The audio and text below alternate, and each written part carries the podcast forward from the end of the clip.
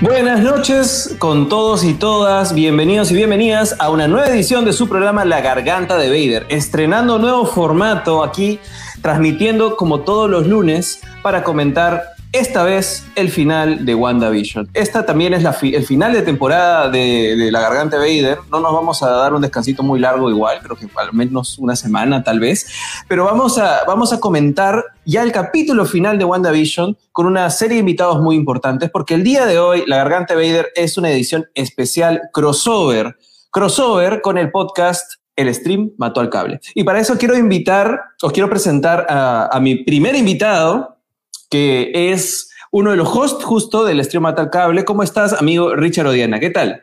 Hola Roger, hola a todos y todas. Gracias por tenerme en tu espacio de estreno comentando WandaVision. Hemos estado antes en la garganta, hemos hecho el crossover antes, pero este es muy especial porque estamos hablando de la serie del momento y que va a dejar un hueco enorme en nuestros corazones. Y siempre es un gusto para mí estar con ustedes acá. El stream Mató al Cable y la Gran TV tiene una relación muy, muy especial.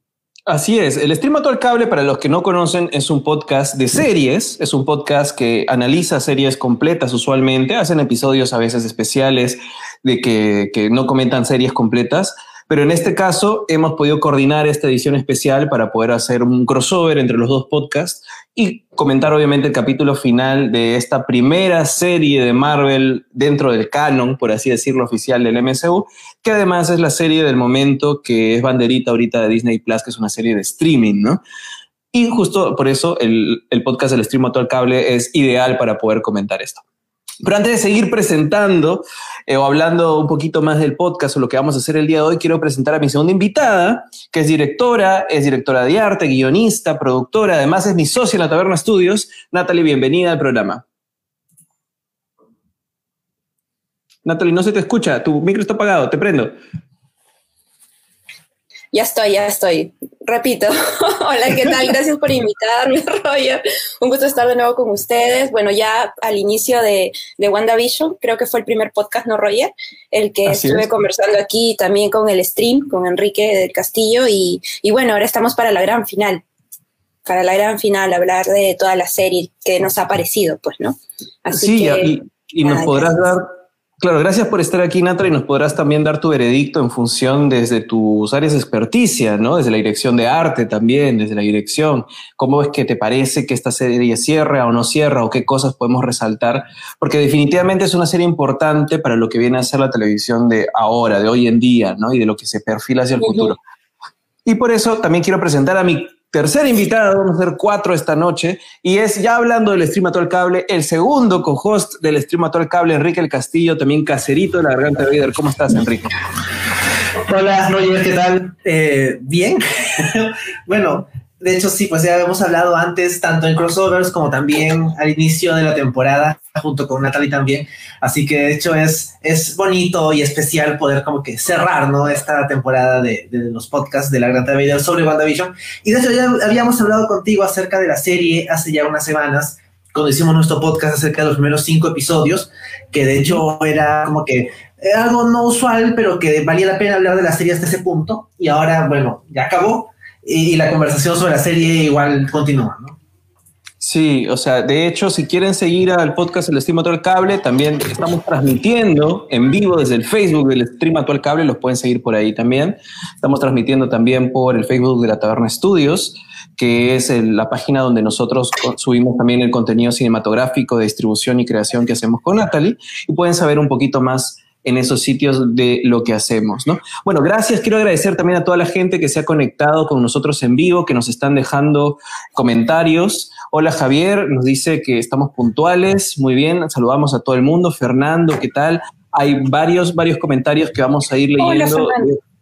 Voy a tratar de leer todos los que se puedan durante la transmisión, así que déjenlo siempre. Y si pueden, también compartir este video para que llegue más gente y poder hacer la conversación más grande Mejor, con todo gusto.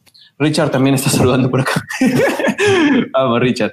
Ok, pero bueno, muchas gracias chicos por estar aquí. Este realmente es un cierre muy, muy bonito, no necesariamente de, la serie que ahora vamos a comentar, sino de esta, esta serie de podcasts especiales. Fue la primera vez que me aventuré a hacer algo de capítulo a capítulo ha sido todo un reto para la Garganta Vader. Nos hemos juntado con una serie de personas, serie de amigos, colegas, amigos y amigas de la esfera geek.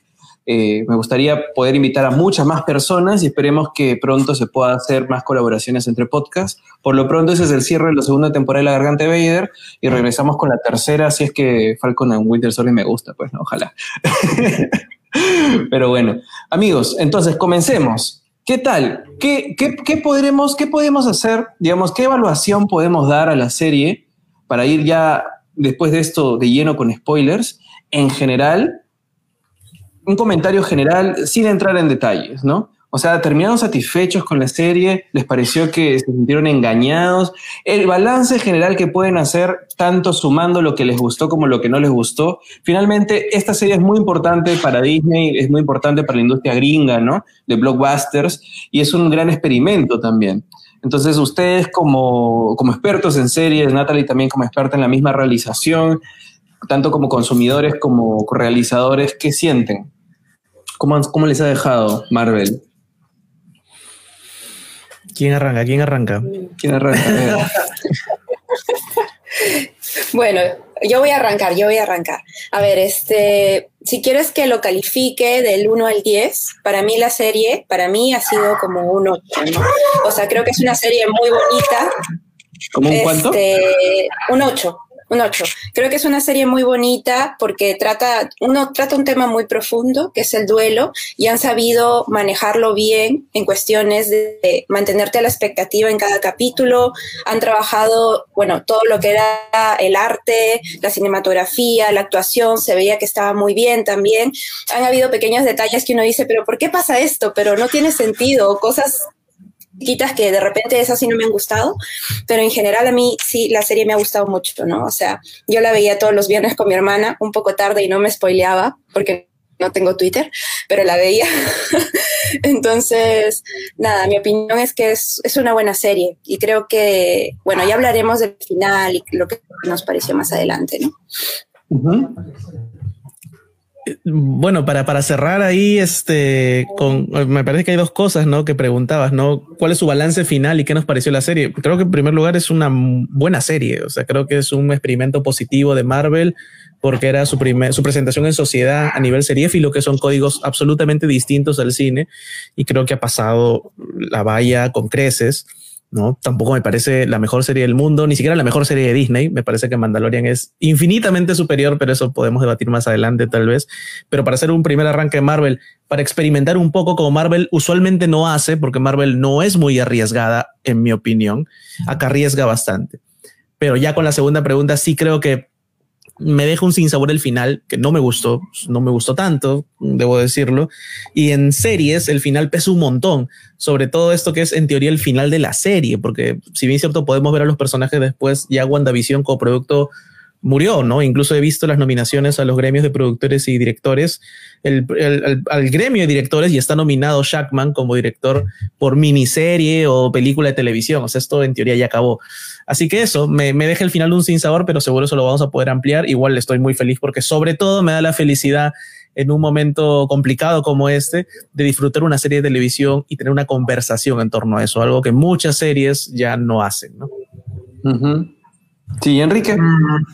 O sea, creo que eh, el tema con, con WandaVision es que tiene un montón de cosas de dónde sacar, porque creo que tal vez lo que más puedo resaltar y que lo mencionamos en el podcast anterior y que es justo lo último que ha dicho Richard, es que ha generado conversación. O sea, una serie terrible, mediocre, en la que no pasa nada, hubiera salido, hubiera habido un par de discusiones entre fans y ahí moría, ¿no? Pero así ha ido aumentando la, la, conversación y ha sido una conversación, por un lado, de, de, fans, ¿no? De teorías locas y todo lo demás, pero también de temas, ¿no? Que creo que es lo más interesante. O sea, que una serie mantenga la atención del público todas las semanas, que amerite hacer este tipo de podcast, eh, que la gente discuta todos los viernes a la hora del desayuno, ya todo el mundo la había visto, ya todo el mundo estaba hablando de ella, y no es que la conversación se agotaba para el viernes en la tarde, ¿no? sino que se mantenía en los siguientes días. Hay una estrategia de marketing muy astuta de, de Marvel, ¿no? De promocionar la serie, no hacer avances, pero soltar cosas de marketing el lunes, ¿no? Siempre el lunes al mediodía era como que, uy, mira, Roger, es el póster de,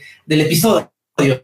como hacía también de Mandalorian. Entonces creo que el, ese elemento hace que aprecie un poco más a la serie por otro lado, sí creo que la serie tiene problemas de naturaleza, ¿no? Problemas del formato Marvel que, que le pesan y que creo que es hasta, hasta, no sé, hasta ayer pensaba que era lo que más le había pesado, pero ya veía que han salido más cosas acerca de cómo se produjo la serie. Finalmente siento que, exacto, que el elemento COVID es el que terminó pesándole más para algunas, no me voy a, echar la culpa de todo al COVID, pero hay una parte significativa que sí. Entonces, sobre todo hacia el final, y viendo lo que dice el director, lo que ha dicho la guionista, lo que han dicho por ahí algunos actores, yo asumo que en las, siguientes semanas va a salir un poquito más de información y hay algunas de las cosas que más que eh, justificar van a hacer que, que sienta que la oportunidad de hacer algo mucho mejor terminó desaprovechada, en parte por las limitaciones de formato y en parte por cosas que que bueno, no se pueden controlar y más bien a mí la serie en general me gustó. Estoy de acuerdo con Richard de que el final fue, no diría malo, pero no me, no me pareció bueno, salvo las partes que tenían que serlo, ¿no? Las partes más emotivas le salieron bien, pero es, son 50 minutos y 10 de 50 no es, digamos, con buen balance, ¿no? Pero en general, como, como serie, estos nueve episodios me parece que han sido un buen experimento, ¿no? Un primer, un primer paso pero más bien yo me quedo con la preocupación de qué va a pasar con las que siguen. Y no solo las de Disney y las de Marvel o Star Wars, sino en general. O sea, si Disney no puede asegurarse una producción sin problemas en esas circunstancias, o sea, por ejemplo, no sé, o sea, Cobra Kai, ¿qué va a hacer Cobra Kai? O sea, esa, esa cuarta temporada puede ser un desastre, porque obviamente ellos no tienen la plata que tiene Disney. Entonces, me, me deja preocupado sobre la televisión en general, pero bueno, tal vez eso lo podemos guardar y dejar para después, porque hablando de la serie en sí misma, me ha dejado relativamente contento y creo que puedo decir de que, o sea, dejando fuera este Comic Vision de Tom King y Gabriel Hernández Walter, WandaVision es el mejor producto que se ha hecho con esos dos personajes, tanto dentro de los cómics como fuera de él, lo cual es, es un mérito considerable. Sí, y bueno, yo quería simplemente decir que tu preocupación por las series es una preocupación que puedes tener por todo el rubro audiovisual que está tan golpeado, el rubro artístico en general, por, por todos los temas de pandemia y más allá de, solamente el tema económico, ¿no? O sea, hay, hay que reingeniárselas y reinventar la forma de hacer las cosas que estaba tan, tan, digamos, este, parametrado en función sobre todo de cómo aprovechar presupuestalmente el contenido creativo, ¿no? Y cómo desarrollarlo. Entonces, definitivamente, si Disney tiene problemas, el resto del mundo tiene muchos, muchos, muchos más problemas. Y sobre todo la gente independiente que no puede costear tantas pruebas, que no puede costear eh, coordinaciones extras que se pueden tener de, cuidados específicos para poder trabajar en medio de una pandemia. Entonces, definitivamente, los primeros productos que salen en una situación así se ven afectados ya después de eso, en realidad, ya sabiendo con qué jugar, pueden salir cosas muy creativas. ¿ah? Yo más que estar preocupado por el tema de cómo es que van a manejar con la pandemia los productos que vienen, estaría atento más bien a quién hace cosas fuera de, lo, de lo más... Eh, de, lo más típico, ¿no? O sea, quién hace algo fuera de lo, lo, más blockbuster en televisión, digamos, estamos hablando de televisión, ¿no? Por ahí aparecen cosas interesantes que pueden aprovechar las limitaciones y ser creativos dentro de esas limitaciones. definitivamente no va a ser Marvel, o sea, definitivamente no va a ser Disney, o sea, ellos van a ir con todo a tratar de hacer las cosas más grandes porque no pueden bajar de su fórmula, ¿no? Pero por ahí, gente independiente, por ahí algunas otras cosas más chiquitas, podrían salir cosas muy interesantes. Mm, Ojalá. creo que es, un tema más grande, ¿no? Porque creo que que ya entonces ya toca otras cosas y por ejemplo a mí me encanta eh, esa cuestión y pueden hacer cosas creativas ahí no porque el formato se presta pero por otro lado veo Better Call Saul por muy creativo que sea el equipo de no es que hay formatos que no se pueden Exacto. por eso cosas como pensar las cosas como antes no, no funciona en, en, cosas como eso. O sea, tienes que inventar formatos que funcionen dentro de lo que te permite la pandemia. Pero ese es otro tema y de repente, mira, me has dado una idea para poder de pronto hablar otro crossover de stream al cable y series. Otro programa. Otro programa de qué podría pasar o cómo se puede adaptar cosas hacia el futuro, porque el tema de la pandemia no, no va a desaparecer con las vacunas, o sea, ah, todavía va para más. Pero bueno, darles un poco mi balance, creo que tengo un balance un poco más positivo en general, porque creo que mi expectativa no era, por más de que había muchas filtraciones y habían de pronto muchas cosas y muchas teorías locas que soltamos en este podcast que no se cumplieron y cancelaron todas y quedaron pocas. Eh, siempre me pareció que la serie debía ser una serie pequeña sobre Wanda y su proceso de duelo.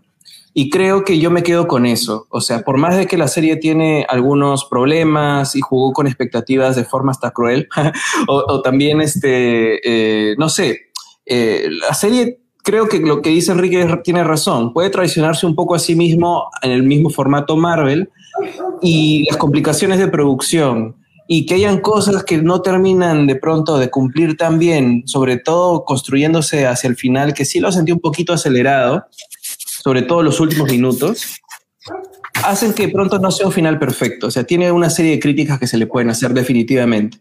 Pero sí me quedo con la parte de cómo se trabajó el duelo de este personaje que siempre ha estado detrás, digamos que siempre se ha, sido tratado como un personaje secundario, y la serie le ha permitido brillar, la serie le ha permitido desarrollarse, mostrarte un personaje complejo, no simplemente es un personaje poderoso, un personaje, tampoco cayó en el, felizmente no cayó en el estereotipo de mujer loca, por ejemplo, que era el, el gran miedo que se podía tener.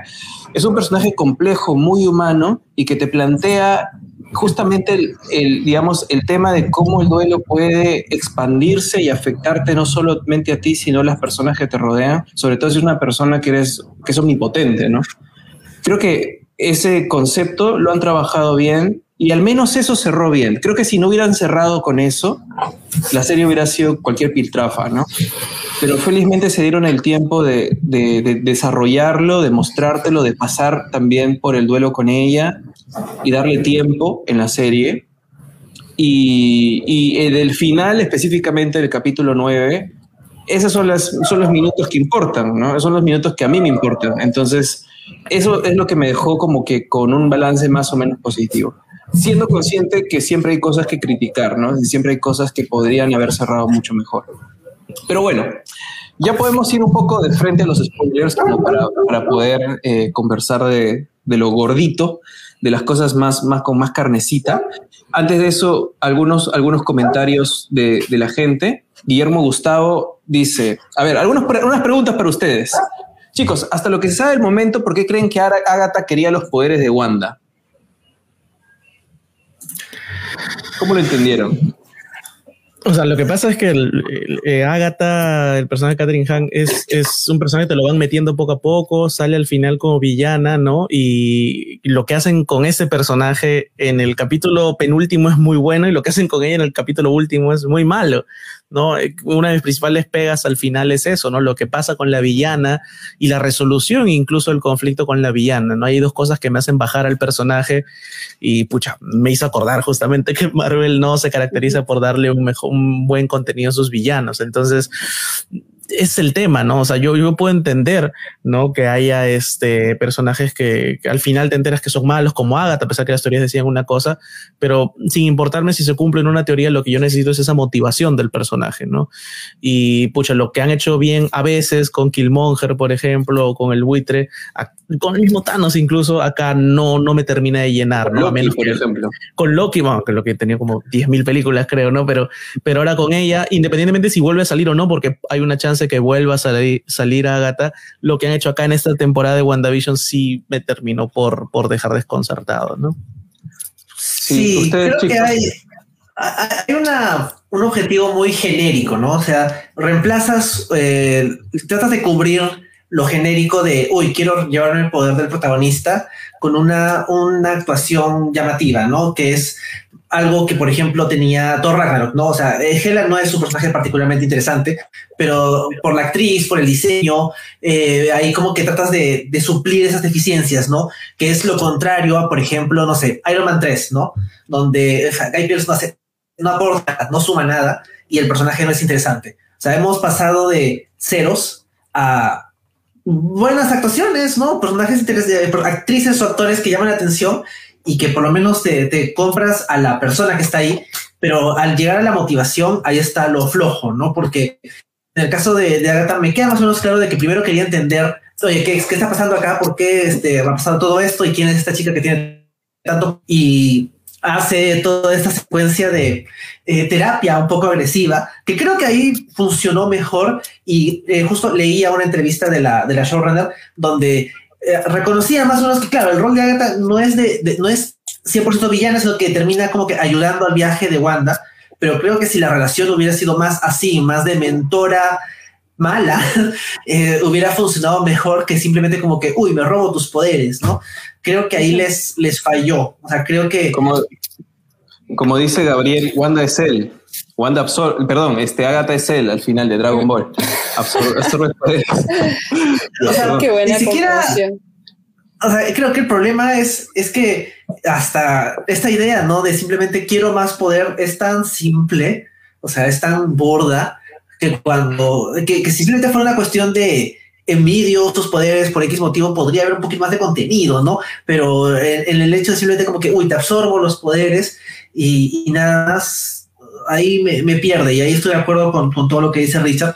Por otro lado, sí creo de que, no la han matado, entonces hay la posibilidad y yo creo que la gente de Marvel es consciente de que, hace unos, no sé, tres meses, estoy seguro que la, un tercio de, la mitad de la gente que ha visto WandaVision sabía quién era Catherine O sea, nosotros sí, ¿no? Pero eh, mucha gente no sabía quién era ella y ahora es un meme, ahora van a comenzar a contratar para proyectos más grandes y, yo creo que Marvel la va a ver y es que y eso sería lo interesante, pero eso es como que post serie y dentro de la serie ese potencial no lo supieron explotar. Natalie. Bueno, yo es que ya los chicos lo, han dicho todo, creo yo. O sea, yo también terminé un poco decepcionada de, ella como villana porque habían trabajado tan bien esto de primero crearnos expectativa de quién es ella. Luego descubrimos que ella está atrás de todo y ha movido los hilos y de cierta forma la está manipulando. Entonces tu expectativa va subiendo, ¿no? Y uno se muere por saber cuál es la razón, porque todos tenemos una razón cada vez que actuamos de cierta manera, ¿no? Y cuando llegas a entender que la razón solo es más poder, es como que se te cae, ¿no? Se te cae. No sé si les ha faltado un poco más de tiempo, tal vez para profundizar más en el personaje, pero sí, o sea, queda ahí y como dice mis amigos de Smack, los dos, este, eh, la verdad es que no, no siento que no, es un, no es un buen villano, lamentablemente, ¿no? Este, así que concuerdo. Sí, o sea, de hecho, mis teorías sobre, sobre Agatha han ido cambiando conforme iba viendo la serie, porque creo que ha sido de verdad bien diferente el acercamiento al personaje a lo largo de la serie. O sea, ha tenido una diversidad de roles que cuando ves que realmente eh, o te revelan en, el capítulo en que ella estuvo detrás, no te termina de cerrar del todo, aunque, aunque el revel es gracioso, la canción es pegadiza y todo, ¿no? Y cuando entiendes un poco más de su backstory, creo que no termina de ser suficiente. Pero lo que pasa es que en mi caso yo nunca la vi y nunca pensé que era una villana o sea, yo siempre la vi como alguien que tuviera como que alguna, no sé, alguna doble intención. Entonces que me la pongan como villana al final sí me sorprendió, medio me sorprendió, pero ya te lo veías venir desde el capítulo 7, ¿no? Entonces, ah, ya, ok, ella va a ser la villana, no va a haber Mephisto, va a ser ella. Hágate en los cómics no es mala, mala, es la mentora de Wanda. De alguna forma en la serie, en este final, ha terminado enseñándole algo igual, porque le enseñó a usar runas, al menos o indirectamente le ayudó a procesar alguna parte del duelo, pero no ha cumplido la labor de mentora, ¿no? Entonces, creo yo sí que muchos de los productos de Marvel, y lo teorizo de una vez ya para Falcon and the Winter Soldier y para las series que vengan, que las series van a, van a tener el, el mismo problema que se le podía criticar a las películas, que es que esta narración continua, esta narración episódica grande entre títulos, siempre va a ser una, digamos, una forma de que los títulos en sí mismos no cierren completamente con todos los conflictos. No sé si me dejo explicar. Porque tiene una narración episódica muy grande, muy a largo plazo, y tienen, y ven, evalúan también el potencial de cómo funciona una que otra cosa para tomar decisiones en el camino. Y yo creo que sí le van a dar oportunidad a, Agatha Harness como personaje y a Catherine Hahn. Me parece, y mi, mi deseo sería que se vuelva como la Loki de Wanda. Pero obviamente el personaje está años luz de Loki, porque Loki desde el primer momento entiendes cuál es su conflicto. O sea, entiendes que quiere amor, o sea, que quiere, quiere, quiere reconocimiento de su padre, que quiere ¿no? aceptación. En este caso, no entendemos del todo todavía, no está claro, y leí en una entrevista que la creadora decía que Agatha de alguna forma era un espejo inverso de Wanda, porque ella también había pasado sola, sola, muchísimo, muchísimo tiempo, y esa soledad había, había llevado a solamente refugiarse en querer ser más. Me parece bacán, pero no está explorado en la serie, pues. O sea, como concepto es, es algo muy chévere qué decir y de repente le sirvió para construir el personaje, pero no hay esa exploración en, en la misma serie. De repente lo vamos a poder ver después, pero eso, ese es el problema de, de tener una narración que se va contando a lo largo de años y muchos títulos, ¿no? Y a ver, ¿en qué momento volverá? No sé. Claro, ahí, ahí, ahí el tema de que Olsen está casteada para Doctor Strange 2, ¿no? Entonces, en teoría, vamos a seguir viendo esto en la, en la película de Raimi, ¿no? El tema, tanto que, que, que, que, como es un universo compartido, no toda unidad se cierra enteramente, puede dar ese debate de si es óptimo o no. ¿no? Por ejemplo, en cine, Infinity War me parece las mejores películas de Marvel y Infinity War no cierra, ¿no? O sea, cierra un pequeño mini arco y luego deja abierto todo para Endgame. Y en televisión también hay este debate de si las temporadas pueden ser deben ser compactas o pueden conformar con otra temporada una gran, un gran arcos de temporadas, que hay series que han hecho eso, series que su primera y segunda temporada es cerrado y la tercera y la cuarta es otra cosa, ¿no? Entonces podría pasar, ¿no? Acá más que el tema de que si es una unidad o no, que WandaVision es puente, pero también es una serie sobre algo que es el luto y eso es el principal logro de esta serie. Claro. Yo creo que el problema es cómo escriben a la villana, porque me parece que no, no, no supieron manejar el tema de los villanos, pero tampoco sabían que Catherine Hahn les iba a regalar este personaje memeable y todo esto, ¿no? Que supongo que para la próxima serie ya se va a corregir, porque además Semo ya tiene backstory, entonces ya sabemos, ya lo conocemos a Semo un poquito, entonces creo que ese problema lo van a dodgear en la próxima serie y ojalá que lo puedan corregir para la subsiguiente, ¿no? Sí, o sea, tienen, si no, ya es sería... Claro, sí. Claro, que, que, es lo inverso a lo que comentaba, ¿no? O sea, si bien esta, las historias de Marvel no acaban nunca porque el MCU no, no tiene ganas de, de, parar, tiene la ventaja de que puedes retroceder y decir, bueno, o sea, ya, ya hice esto, lo dejé a medio hacer, lo traigo de vuelta. Vamos a ver si le sale, no falta de Winter Soldier, pero es un buen punto lo de Richard. O sea, o sea, no tienes que explorarlo demasiado, ¿no? Ya entiendes su motivación, ya la vimos. Entonces, hay que ver cómo interactúa y cómo es. Bueno, ni siquiera tienes que explicar por qué quiere seguir haciendo, haciendo sus cosas, porque o sea, sigue habiendo superhéroes, ¿no? Así que sí, su trabajo no está completo. Entonces, ese es, ese es un, buen punto. Y creo que, que sí, pues, y como decían, ¿no? No se lo esperaban. O sea, Catherine Hahn puede ser muy buena actriz, pero yo me, acuerdo, ¿no? O sea, este meme de Catherine Hahn este, guiñando el ojo, o sea, la, la escena la hemos visto desde el segundo tráiler y recién se hizo meme después del séptimo episodio, ¿no? O sea, vieron ocho semanas más de la gente viendo esa escena y como que, ah, me da igual, y luego se convirtió en un meme. Sí, o sea, creo que además eh, Marvel ya ha hecho esto antes, o sea, se ha podido integrar en su película más importante a nivel económico, Thor 2, o sea, se ha podido meter con Thor 2, que es como su, su película más me en Endgame, y, hacerte re revisar personajes, rescatar cosas que pronto no funcionaron tan bien y darles valor, podría ser lo mismo, pero el tema es que, bueno, estamos comentando de lo que ya está, o sea, ahorita de la temporada de WandaVision y el último capítulo, entonces definitivamente hay cosas que observar, pero no creo que no sean conscientes de eso. Y sumado a los temas del COVID que definitivamente han hecho que reescriban cosas, que reajusten cosas, no es que les podamos perdonar a la serie, pero sí se puede entender de pronto por qué encontramos cosas que no necesariamente han salido al mismo nivel de lo que podrían ofrecer en, no sé, las dos últimas películas que vimos, ¿no? Y además que es la primera, la primera, el primer acercamiento que tienen al mundo de las series en su plataforma, que igual creo que ha sido el logro completo de lo que estuvieran buscando más allá de esos pequeños agujeros, ¿no? El hecho de volver a traer atención sobre un título y sobre todo a su nuevo modelo de negocio que es el streaming, ¿no? Al final es más plata para el ratón, que es lo que quieren. Y creo que además de, ser una de las compañías que juega con propiedades intelectuales que mueven una gran fanaticada, son los únicos que exclusivamente se, se dedican solamente a sus propiedades intelectuales, ¿no? O sea, juega mucho con esa situación. Entonces creo que es un modelo de negocio que de alguna forma nosotros sostenemos con nuestras suscripciones. Sí. No, y tienen todo un plan, ¿no? Porque ahora en una semana viene Falcon Winter Soldier, luego Loki, luego Hawkeye, y eso es solo Marvel, ¿no? O sea, es solo Marvel y vienen más cosas y los documentales. O sea, yo creo que lo tienen muy bien planeado, que es lo que siempre le hemos reclamado a Netflix, que estrena cuatro series los viernes esperando que lo veamos cuando no tienen media calidad de las series de Disney, ¿no? Y no lo digo yo. O sea, eh, Mandalorian está nominada al Emmy, este, WandaVision ya está logrando nominaciones en los gremios de directores. O sea, y probablemente lo nominen al Emmy Mejor Drama. Entonces, no es solo un tema de presión personal, es un tema que Disney lo viene manejando bien y se podría decir que está ganando la streaming wars, ¿no? Que es otro tema también. Sí, pero bueno, pasemos a un, a un a siguiente, al siguiente tema. Ya que hemos estado hablando de la villana y creo que hemos explorado todo lo que podíamos decir hasta ahora de, de Agatha, pasemos a la protagonista. O sea, hemos hablado de la temática, de lo que la serie cumple.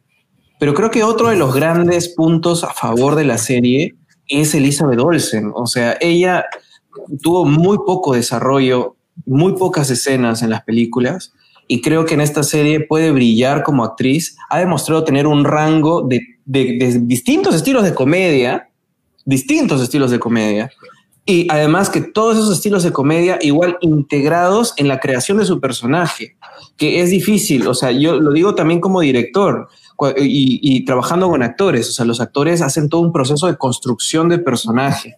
Y también hay, la dirección misma tiene que controlar el tono en que se va contando esta historia literal, esta historia tiene siete tonos distintos. O sea, es, un, es un logro muy difícil de hacer y es no solo homenaje a la historia de los sitcoms o la historia de la televisión, sino que es complicadísimo de lograr y creo que Elizabeth Olsen brilla en todos los estilos.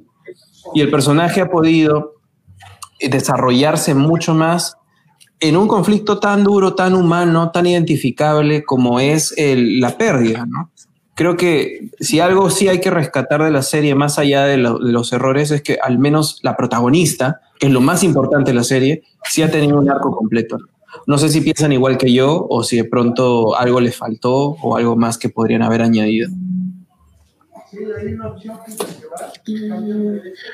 O sea, es, un arco completo a través de los ojos de una protagonista que, que, como tú dices, y ustedes que son directores y guionistas saben mejor que yo, que trabaja en mil campos al mismo tiempo, ¿no? Porque no es, no ha sido solamente como era mi miedo, eh, los capítulos gimmick de los 50, los 60, los 70. No, dentro de esos capítulos habían inflexiones, habían momentitos donde Elizabeth, donde Wanda se daba cuenta de cosas, donde nosotros nos dábamos cuenta de cosas y donde ella tenía que reaccionar a eso, ¿no? En el primer capítulo, creo que es en el piloto, ella se empieza a reaccionar raro cuando el tipo este se empieza a tragantar. O sea, ya desde ahí nos van contando cómo es algo raro, algo que huele raro y ella tiene que transmitir eso también junto con, con todo lo que se cuenta delante de cámaras, ¿no? Así que es un trabajo espectacular, ¿no? Esta es una de las ocasiones donde yo lamento no haber visto este, ni Marsha May Marlene, ni Win River, ni este Sorry for Your Loss, que es la serie de Facebook que nadie vio y nadie se acuerda. no he visto nada de eso, pero ha tenido que llegar WandaVision para decirnos después de cinco películas en las que ha salido que Elizabeth Olsen es una muy buena actriz, ¿no? Y que quieres verla mucho, mucho más en pantalla. Bueno, en, mi, caso yo creo que, ella, o sea, como dicen, brilla muy bien, lo hace muy bien. Eh, no sientes ese cambio, esa transición entre época y época y ese código de actuación, lo sientes como algo natural, ¿no? O sea, sabes que, que nunca, nunca vas a cuestionar que ella es este, Wanda, ni su personaje, ¿no? Y, y la forma como, como va procesando el dolor y el duelo a lo largo de la historia, eh, lo, lo, sientes como muy cercano, muy tuyo, muy natural, ¿no? Y eso es algo genial que ha sabido, bueno, ha estado trabajando Marvel también a lo largo de los años, ¿no? Que los superhéroes, los más humanos, ¿no? Más, este, más, más, más como tú, como el, ser humano común de, a pie, ¿no? Y, y, si bien este temor que se tenía al inicio de que la calificaran como loca por el olor humano que creó, si no me corrigen, lo que pasa en los cómics, ¿no? Eh, lo transforman totalmente y ahora más que nada es un mensaje de que el dolor no necesariamente lo vuelve uno loco, o sea, sí, sí lo afecta, pero lo transforma en otra cosa, ¿no? Entonces, y esa transformación y ese cambio sí lo ves, hasta el final, ¿no? Entonces yo creo que es súper interesante ver, ver cómo surge esta nueva Wanda después de ella haberse entendido y haber entendido su dolor, ¿no? Eh, es muy bonito, es una, un camino muy bonito, ¿no? A mí me gusta bastante, la verdad. Sí, sobre todo el tiempo que, se, que, que, que pasas entendiéndola, ¿no? O sea, creo que ese, ese, es, ese es un logro que, que, por ejemplo, en los cómics no está. O sea, y era el gran, era el gran, el gran miedo que también yo tenía, ¿no? Quería un House of M. O sea, House of M tiene justamente ese gran problema. ¿no? Pero, pero bueno, Claro. ¿qué ibas a decir? O sea, justamente eh, yo creo que ahí está lo, lo más interesante de la serie. O sea, la serie puede haberse equivocado en varias cosas, como ya estoy adelantando y va a salir más adelante, pero lo importante, lo que tenía que darnos era un buen arco para, para Wanda, ¿no? Que es su protagonista. Y en parte también eh, dejar que, que Elizabeth Olsen nos demuestre que genuinamente es una muy buena actriz, lo cual yo creo que no está en duda, o sea, ya con esto está súper demostrado y ojalá le vaya muy bien, porque no ha tenido como que grandes papeles, pero ha tenido como que apariciones en los últimos años y ojalá que esto le sirva como que como un empujón para que tenga otros, otros roles aparte de los de Marvel. Pero ya enfocándonos en el personaje, yo creo que el punto de partida de la serie y cómo termina el arco de Wanda sí es lo más exitoso de la serie, ¿no? Yo creo que antes uno veía las historias sobre, sobre Wanda y siempre era como que Wanda está loca o Wanda se fue de control, algo malo hizo. Y ahora, y bueno, claro, siempre se veía raro eso, esa insistencia de lo torpe o lo mala que, que es Wanda, se sentía mal, ¿no? Había algo negativo ahí. Y ahora la serie ya siento que ha cambiado un po- poquito el discurso. O sea, no sé, eh, recordaba que había un sector de los fans que no les cae Elizabeth Olsen, en parte por temas del casting, ¿no? Porque Wanda es un- una persona eh, romani y Elizabeth Olsen evidentemente gringa y había como que cierta cierto menosprecio por ella y siempre como que veía que la gente en Twitter se refería a ella como, como Wendy, como que así en un sentido como que no es el personaje o había como que mucho...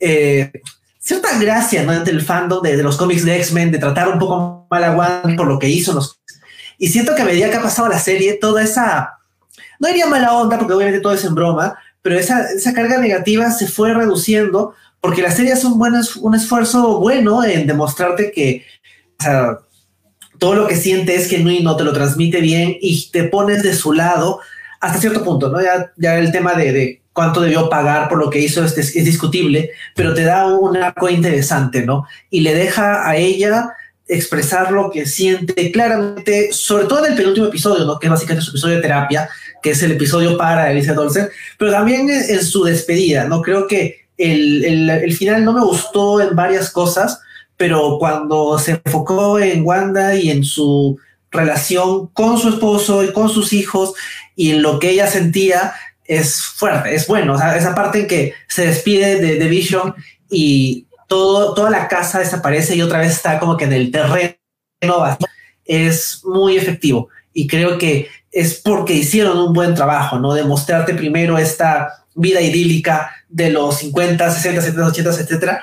Y con estos problemas que iban saliendo, pero finalmente te venden esta idea de entiendes por qué quería esto, ¿no? Y ya no lo tiene, ya lo perdió. Y eso es bastante efectivo. Sí, de hecho las, las despedidas escalonadas son bien fuertes, es una de las cosas que a mí más me gustó. Despedirse de los hijos con esa frase que es definitivamente para Doctor Strange and Multiverse of Madness, de gracias por escogerme como su mamá.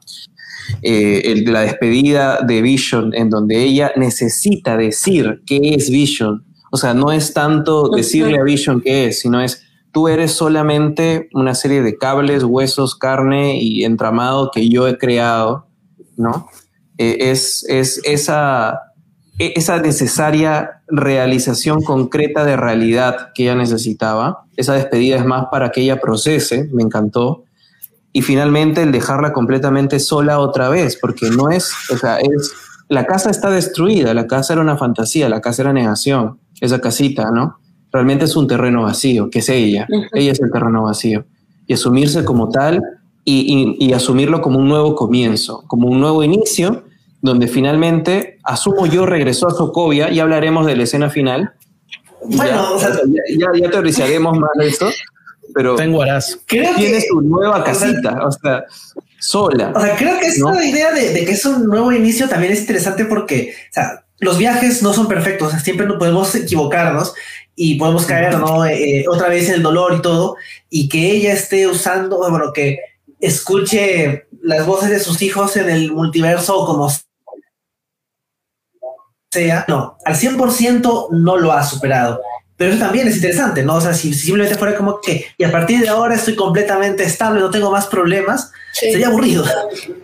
Pero yo creo, Enrique, que ese es el mensaje de la serie, ¿no? El hecho de que el duelo no necesariamente tiene un final tal cual sino que el duelo siempre va a estar ahí, ¿no? O sea, el hecho de que a mí me encanta esta frase, creo que ya se popularizó, la que le dice Vision, no que es el dolor, sino el amor perseverando, ¿no? Es, es como un, vas a tener que aprender a vivir con este dolor, porque tu amor por esa persona que perdiste no, no va a cambiar, porque perdiste a alguien que amabas, ¿no? La es cómo lo sobrellevas. Y eso es bonito y como tú dices, es muy, muy humano, es muy humano, ¿no? Este, no sé, siempre tendemos a ponerle fin a las cosas cuando muchas veces están ahí siempre, ¿no? Están ahí siempre, como siempre. Un paréntesis. No, está, muy bueno. Yo quería, yo quería añadir además, porque leí también cómo se trabajó el cuarto de, de, guionistas, la cocina de guionistas, esa parte del amor perseverando, y cómo pueden aprovechar una película imperfecta, una película con grandes problemas como Age of Ultron, analizar el personaje de Vision, porque sacan lo del amor perseverando de la frase en Age of Ultron, una película que, que, se van a querer como que desvincular más que nada por, por todo el tema de Wedon, ¿no? Y sacan de la frase de nada es hermoso porque dure, que es lo que dice Vision, pero no es algo hermoso porque vaya a durar. Algo no es hermoso porque, porque se mantenga en el tiempo, sino porque a veces termina, ¿no? Y de ahí el cuarto de guionistas trabajó esa frase hasta convertirlo de qué es el duelo sino el amor perseverando. Entonces, eh, creo que el MCU tiene un, digamos, ya tiene un lore propio, por así decirlo, y tiene un desarrollo de personajes que a veces hasta de la película mala pueden encontrar algo bueno, algo interesante y transformarlo en algo hermoso. Es, es, una cosa muy interesante cómo se ha ido trabajando a ese nivel en esta serie, ¿no? Perdón, ese es, es, algo muy, muy de series, ¿no? De sembrar la semillita y cosechar al final de la temporada o en la siguiente temporada, ¿no? Y que agarren algo de Ultron, que bueno, yo no me acordaba de esa frase, acá y hacerla la frase del año, la frase de la pandemia, probablemente porque nos cae a dedo a muchos de nosotros. O sea, creo que es genial ¿no? y creo que, que te habla del trabajo de, de, los guionistas, ¿no? De los showrunners, de Fage, que sigue estando atrás de todo y, y sigue manejando bien todo esto, ¿no? Sí, definitivamente. Pero, pero bueno, creo que eh, habiendo cubierto el tema, el tema Wanda, aunque creo que va a salir igual, vamos a seguir conversando de Wanda a lo largo del podcast, podemos pasar a Vision, ¿no? Yo, yo, justo, ahí está Baby Yoda, Grogu, Grogu, Grogu sale en el MSU. Bueno, ya iba a decir que, eh, digamos, la troleada más grande que podríamos haber tenido, tal vez más grande que, que, que, que Ralph Bonner, podría haber sido ese actor invitado que había dicho Vision, que siempre había querido trabajar con él, que estaba muy, muy contento de poder trabajar con este actor con esa trayectoria, y resultó ser el mismo. O sea, resultó ser eh, poder trabajar consigo mismo. Ahora que hay que, creo que hay que reconocer que ha sido muy interesante ver, a mí me pareció muy interesante ver la interacción entre dos personajes hechos por el mismo actor, con sus matices. Sobre todo disfruté la parte en donde hablan del barco de Teseo, porque es como lo que esperarías que realmente un personaje como Vision resuelva un conflicto, ¿no? Con la parte enteramente racional. Pero ¿qué tal? Este es un, esta es básicamente el producto en donde Paul Bettany se volvía el único actor de Marvel que había estado en tres décadas y que probablemente sigue con trabajo. Me parece que yo pensé que esto iba a ser un cierre para el personaje también, pensé que iban a despedirlo, pero parece que no. Entonces, ¿qué tal? O sea, también eres el coprotagonista de alguna manera de, de esta serie. ¿Qué les pareció a ustedes? O sea, en España se llama la serie Bruja Escarlata y Visión, o sea, literalmente en su doblaje de coprotagonista. Muy bien, o sea, Paul Bettany, eh, más allá de que actúa bien en un par de películas, yo no me parecía memorable como Vision y acá es donde le han dado ese desarrollo este, necesario, no tanto ser a costa de Wanda, o sea, ser más un tema para que Wanda cierre con un personaje per se, o sea, ha aprovechado cada milímetro de, de la, del screen time que se le ha dado. Pero antes de hablar de, de Paul Bettany y todo eso, sí, mi principal queja es que, si bien es cierto, lo del barco de Teseo está bien y todo eso, sí no me gustó como anteriormente había toda esta pelea entre Vision de Wanda y el Vision Blanco, o sea, peleas que parecían este clásica pelea de superhéroes, ¿no? Que no es que tampoco yo me voy a poner acá en plan, no, la película de superhéroes tiene un bajo nivel y eso porque no lo tienen. El piu piu, el piu piu. Claro, pero el piu piu, el pelea, te arrastro por la, por la acera, por la, por la pista, te tiro, te tiro rayitos, ¿no? Como leí por ahí es algo más tipo Dragon Ball que otra cosa. Y sí, pues esa es la parte que menos me gusta del final, eso y lo de Agatha, ¿no? O sea, que al final se reduzca todo a el bueno contra el malo, se tiran rayitos cinco minutos y al final sabemos que va a perseverar el bueno. Enrique. yo también creo que la, la pelea, en general las dos peleas son la parte más floja del final yo puedo comprender las dificultades de, de COVID, de los rechos y todo esto que afectan algunas cosas del final que todavía veremos más adelante, pero las dos peleas son las partes más flojas. Yo creo que ahí, ahí me queda la duda de, ¿para quién son? O sea, el, esto, ¿a quién le suma? Porque ni están tan guau hechas como para que le guste a la gente que le gusta su relación y obviamente le quitan tiempo a, lo más interesante, ¿no? Como decía Richard, la, parte de, de los las visiones peleando no es tan interesante y la discusión más eh, filosófica es un poquito más llamativa, pero toda esa parte previa es como que un impuesto que tenemos que pagarle a quién, o sea, a quién, lo que no me queda claro. Pero bueno, ya volví yendo a, a, la verdad es que es igual que Olsen, no es un actor que ha sido muy bien aprovechado por el MCU. O sea, qué bueno que le dio algo de ingresos. Aunque bueno, me imagino que, no sé, está viviendo a costa del, trabajo de Jennifer Connelly, ¿no? Que ella era como que, que la, la unidad que se mantenía activa en esos años. Y ahora, bueno, ha sido un poquito más, este, ambos han, estado activos. Y de hecho, hasta me daría, me daría un poco de risa si es que después, no sé, de acá seis años, están como que faltos de idea en Marvel y dicen como que, uy, ¿qué hacemos? Y alguien dice, uy, hagamos otra vez como que WandaVision, pero esta vez con Vision haciendo su familia y que Jennifer Connelly haga de su esposa. Estoy seguro que está ahí. Eh, claro, que, que, Vision Blanco se vuelva loco y diga como que, oh, no, yo también quiero familia y obligue a, esta artificial de, de Spider-Man a ser su esposa como en el cómic, ¿no? Estoy seguro que eso está en un cajón de, de y hay como que ideas para cuando ya nos quedemos sin ideas. Pero bueno, esas cosas, o sea, me gustó, o sea, me gustó que, o sea, Vision no es que sea un personaje que tenga mucho que, que hacer, eh, siento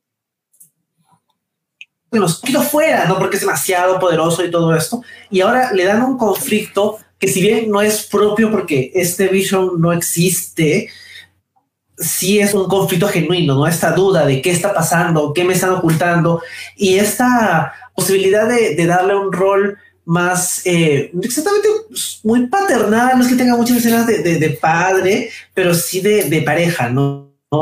De, ser, de mostrarte tanto en los flashbacks como en las partes de la, de la, sitcom, este rol que tiene primero como pareja de que no entiende qué pasa y luego ya como que un poco más de, del lado de Wanda. Creo que que funciona bien. O sea, creo que hace un buen papel Paul Bettany en todas esas etapas psicomescas, en esas etapas un poquito más, más serias, y le da más capas a este personaje al punto de que hace lo que, o sea, la serie para mí es exitosa porque hace lo que yo quería que haga, ¿no? Uno, que funcione en darle algo interesante a Wanda, y dos, en hacer que esta relación tan rara, ¿no? De, de un sintesoide y una bruja funcione y que genuinamente te dé pena que ya no exista, ¿no?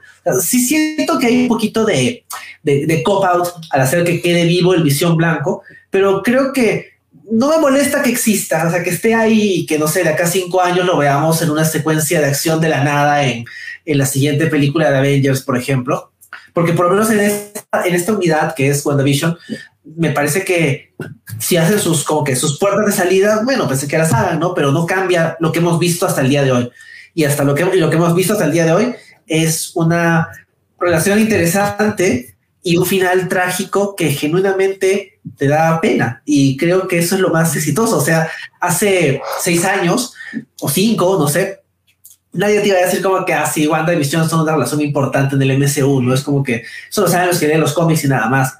Pero ahora sí. Y, creo que se lo han ganado por ambos, por ambos actores y, y los roles que le han dado a ambos personajes.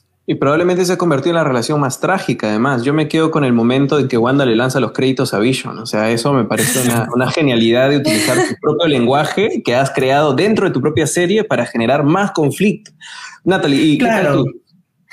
Ah, bueno, complementando un poco, ¿no? Lo que han dicho, ¿no? Yo siento que Paul Bettany, bueno, es un gran actor, es increíble, lo hace muy bien, creo que se complementan muy bien los dos en, en pantalla. Este, eh, bueno, no ha tenido tanto el protagonismo como lo ha tenido Wanda, pero creo que ha sido, que ha estado, o sea, ha sido suficiente, ¿no? Eh, yo sí no estoy de acuerdo que haya otro Vision Blanco por ahí dando vueltas. De verdad que yo hubiera preferido que no, no lo revivan de esa forma. Creo que le hubiera dado un mejor cierre al personaje. A mí no me gusta que se reviva la gente, la verdad. Este, no, no me gusta simplemente. O sea, siento que es para generar más contenido que no necesariamente vaya a enriquecer todo el proyecto. Pero, pero fuera de eso, yo creo que es un personaje que ha ayudado al conflicto de Wanda. Los momentos que han pasado juntos, como tú dices, las peleas, eh, el, el, tomar decisiones juntos o no, el estar ahí, formar una familia, eh, nos hacen querer más a los personajes, ¿no? Como ustedes dicen, la relación se ha vuelto una relación así de trágica. En el fondo todos queríamos que, que se queden juntos, ¿no? Pero, pero nada, o sea, a mí es un personaje que me gusta, pero no estoy de acuerdo con, con esa visión blanco del Sí, me, me, intriga, me intriga qué quieren hacer, porque de hecho que lo hayan dejado ahí es por algo y es raro. O sea, de verdad que yo no, dentro de todas las referencias oscuras, obscuras con B, hacia los cómics, no me hubiera esperado que hubieran traído de vuelta al visión, al visión blanco de los cómics, ¿me entiendes? Es, es, una cosa, es una decisión extraña de por sí pero bueno, no es lo principal en la serie, o sea, no, eh, obviamente es un tiseo para algo más y hacia el final podemos hablar un poco de qué esperamos hacia el futuro, pero sí es un poco, un poco extraño. Yo hubiera esperado también que cierre con una despedida y que Bethany se quede sin trabajo, pero qué bueno por Bethany que después de haber estado en el Oya, este, nada, se mantenga como el actor más, más activo y que haya tenido hasta el reconocimiento de cuál ha sido su labor en el, el MSU, ¿no? Él mismo dice, comencé como una voz sin cuerpo, Luego fui Vision, o sea, por, por Jarvis, ¿no? Y ahora fui un recuerdo, eh, no me acuerdo cómo lo dice, ¿no? Un recuerdo con vida, que sí, dice la vida y, y, a, y a chao, ¿no? Pero bueno. Pero ahí, ahí el, tú, tú usas una palabra que es impuesto, le dijiste hace un rato, y creo que sí, pues hay impuestos que vamos a tener que pagar. Para empezar, cada vez se, se, hace más difícil eso de que si yo no he visto el MCU puedo disfrutar de la serie. Disfrutarla no, porque no puedes saber todo el dolor de Wanda sin haber visto al menos Ultron y Infinity War, ¿no? Pero claro. ya incluso hay cosas que no vas a entender, ¿no? Entonces, cada vez, mientras más grande se haga esto, más difícil le va a ser a Fage poder mantener en control esto. En teoría, Disney Plus y las series deberían estar diseñadas para que la vea cualquier persona. Todos conocemos gente que ha visto Mandalorian sin haber visto ni siquiera a New Hope. Y le ha encantado. Mandalorian porque la puedes disfrutar sin ver nada de Star Wars. Y esto va a ser más complicado en Disney. Así que vamos a ver, ese sí. también es un miedo que se abre. Sí, pero digamos que también me parece que el modelo de negocio es animarte a ver todo en retrospectiva, porque ahora que está en Disney Plus todo, es como que suscríbete y mira mi contenido, ¿no? O sea, si no te si WandaVision te dejó como que con algunos puntos sueltos, eh, de alguna forma te están diciendo, bueno, tienes toda la suscripción para seguir viendo todo lo demás, ¿no? O sea, sigue viendo todo mi contenido. Pero bueno, en, retrospectiva. Lo que iba a decir es que eh, quería responder un par de preguntas antes de pasar a lo siguiente. Por ahí Guillermo Gustavo pregunta si van a hacer una trama amorosa de Wanda reenamorándose de Visión Blanco en plan de chico malo. La no, verdad, eso ya sería terrible, ¿no? O sea, sería pésimo, ¿no? Pero, pero nunca se sabe, nunca se sabe, o sea. Hay, claro, yo sé que hay una, una razón mayor, ¿no? Para, para eso, pero sí. no sé. No sabemos, o sea, yo creo que el tema con Wanda va a ser con sus hijos y definitivamente lo que están haciendo es seteando Young Avengers, ¿no? O sea, eso es lo que van a hacer para que reaparezcan por algún lado. Pero hablemos de las teorías locas después. Si tienen más preguntas, más comentarios, más cosas, eh, pues déjanlos, déjanlos acá. Por ahí quería mencionar una cosa más, no me acuerdo, lo he perdido. Javier estaba preguntando un poco, estaba comentando cómo es que de pronto esta Wanda se parece a G. Grey con, con la Phoenix Force. Y yo lo que quería decir más bien es que felizmente no tanto, porque tal vez en la parte de que, de que la bruja escarlata es una cosa, una fuerza del, multiverso, pero Jean Grey también en los cómics ha sufrido mucho de ser una mujer que con mucho poder se descontrola, ¿no? Y es otro estereotipo negativo que, que, que, que paga la factura hasta hoy en día, ¿no? Para el personaje. Es otra mujer poderosa que sale de control, que mata a todos o que tiene una fuerza destructiva. Y felizmente no ha sido eso en la serie tampoco y no va por ahí. A pesar de que han ticiado de que la bruja escarlata podría destruir el, el mundo, una cosa así, como una profecía del Darkhold, creo que felizmente el personaje es suficientemente complejo para simplemente no ser alguien en descontrol total, ¿no? La comparación con Daphne sí, sí la he visto antes, no solo ahorita, ¿no? sino la comparación en general con, con Jean Grey, ¿no? de, básicamente la, forma como el MCU ha, ha creado a, a Wanda. Y, y, sí, o sea, es, es razonable que hagamos esta acción, pero creo que es no tanto o sea, no sé si culpa de la serie, sino más bien a lo que estamos acostumbrados por la cultura pop. O sea, tenemos básicamente la idea de personaje femenino muy fuerte, entonces esto se va a salir de control. Y es algo a lo que la cultura pop nos ha acostumbrado, ¿no? Por ejemplo, mira Game of Thrones, que es tal vez el, el ejemplo más, más reciente y más vergonzoso de ese, de ese acercamiento al tema. Claro, sí, que, que salió terrible, terrible, terrible. O sea, bueno, no me traigas flashbacks malos. Este, pero bueno, creo que para antes de ir a hablar del futuro, hablar de qué pensamos que se puede desarrollar algo, para terminar de cerrar con lo que es esta serie, sobre todo el capítulo final, nos tocaría hablar un poco de los personajes secundarios. Creo que otro, otro plus, otro acierto que ha tenido la serie ha sido justamente llamar a varios de los personajes que ya existían en el MCU, como son eh, el agente Jimmy Woo, como ha sido Darcy, de las dos primeras películas de Thor, y añadir un poco de, otros personajes nuevos, o que podrían ser una versión nueva de un personaje antiguo, que es la Mónica Rambeau adulta, y por ejemplo también a esta versión de Hayward, bueno, es un personaje nuevo que no existe en los cómics, pero este director de Sword, que representa también otro, otro tipo de trauma, otro tipo de duelo, porque el personaje básicamente está resentido con los que fueron blipeados. Y de verdad, creo que además es un conflicto con el que uno se puede relacionar, porque él se quedó, él ha pasado por otro tipo de trauma en el que ha tenido que sostener al mundo con su trabajo cuando todos se fueron y todos regresaron. ¿no? Entonces su visión también ha sido, su visión de las cosas ha sido trastocada por su experiencia y no es simplemente un malo mal. Es más, acá está la, la, crítica, creo que ahí sí estaría fuerte. Si Hayward es el segundo villano de la serie, es un villano que sí entiendo su motivación y no le yo entiendo tanto. Yo discrepo ahí porque creo que la serie nunca se compromete al 100% uno a explicarte la relación entre el proyecto Catarata y, su resentimiento no está clara.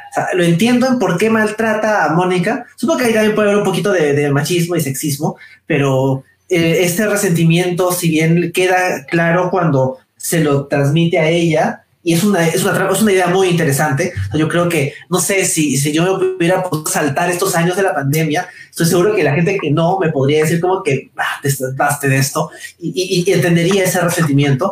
Pero creo que en general el rol de Sword es fácil una de las cosas más flojas de la serie.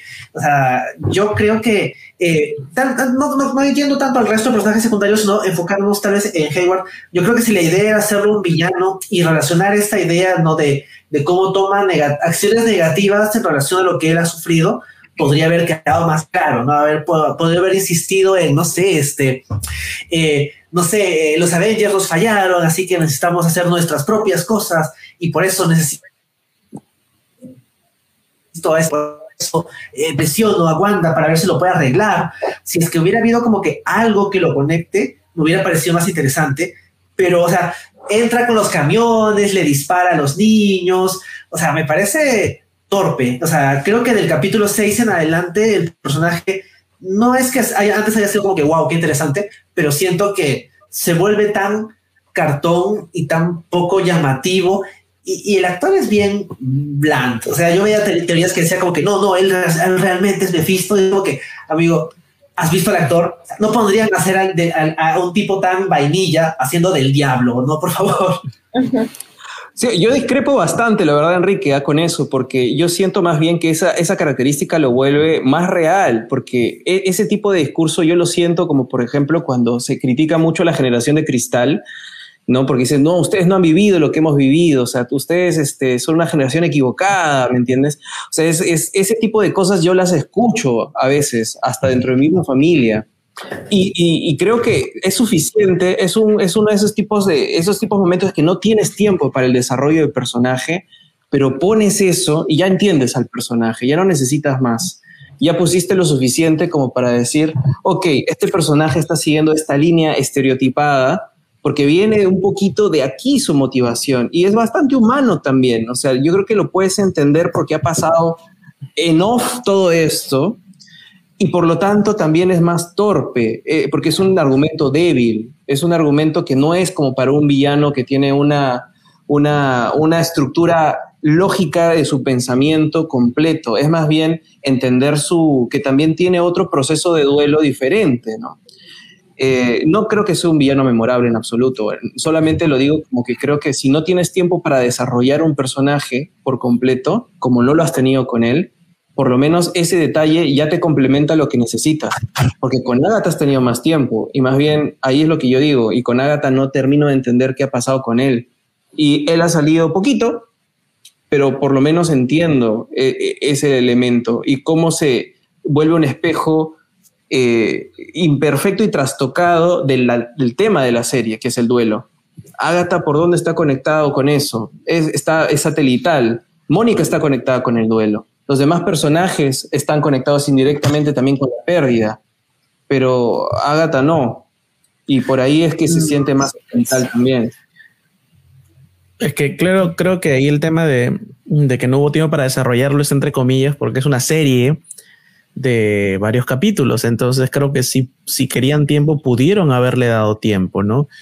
Yo entiendo que sea un secundario, un villano, incluso un villano secundario detrás de Agatha, pero teniendo ese potencial, ¿no? De esa rabia de que, oye, ustedes que los limpiaron no sufrieron lo que sufrimos nosotros, teniendo tanto potencial, pudiste darle un mejor desarrollo, ¿no? Pero no solo un tema de Hayward, sino un tema de la institución. O sea, Sword nunca me causa mayor impacto, ¿no? O sea, Hydra ha tenido un millón de películas para desarrollarse, pero me acuerdo, por ejemplo, corrígeme si me equivoco, tal vez no, pero en Winter Soldier, que es mi película favorita del MCU, ahí hacen el cambio, ¿no? De, de, que de verdad darte cuenta que estos tipos no son los guardianes, sino son los grandes villanos, ¿no? Y lo hacen en una película donde a la hora ya está todo trastocado. Acá siento que pasan, pasan los capítulos y nunca me terminan de desarrollar la institución, la burocracia, que a estos tipos les interesa, porque en Civil War también parte de todo eso, ¿no? Y en lugar de eso le dan tiempo. Mira, yo entiendo que nos caiga bien Dennis, nos caiga bien Randall Park, pero a mi gusto son personajes que no aportan nada. O sea, son personajes que son muy, muy graciosos y son actores que nos caen bien, pero son graciosones nada más. Y Marvel vuelve a caer en esto de darle screen time al chiste fácil en lugar de desarrollar las cosas importantes que podría desarrollar. Y eso me frustra un poco más acá porque es una serie donde tienes el tiempo para hacerlo. No es una película de dos horas donde tienes que rapear todo rápido e irte a tu casa, ¿no? Bueno, Natalie. No, no, no, es que yo estaba súper convencida hace un momento de que, de que era un personaje de verdad que a mí tampoco me aportaba ni nada.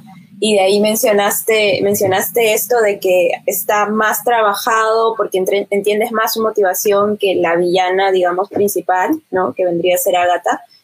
Y bueno, sí es verdad, porque de cierta forma está conectado a, la temática general, que es el duelo, ¿no?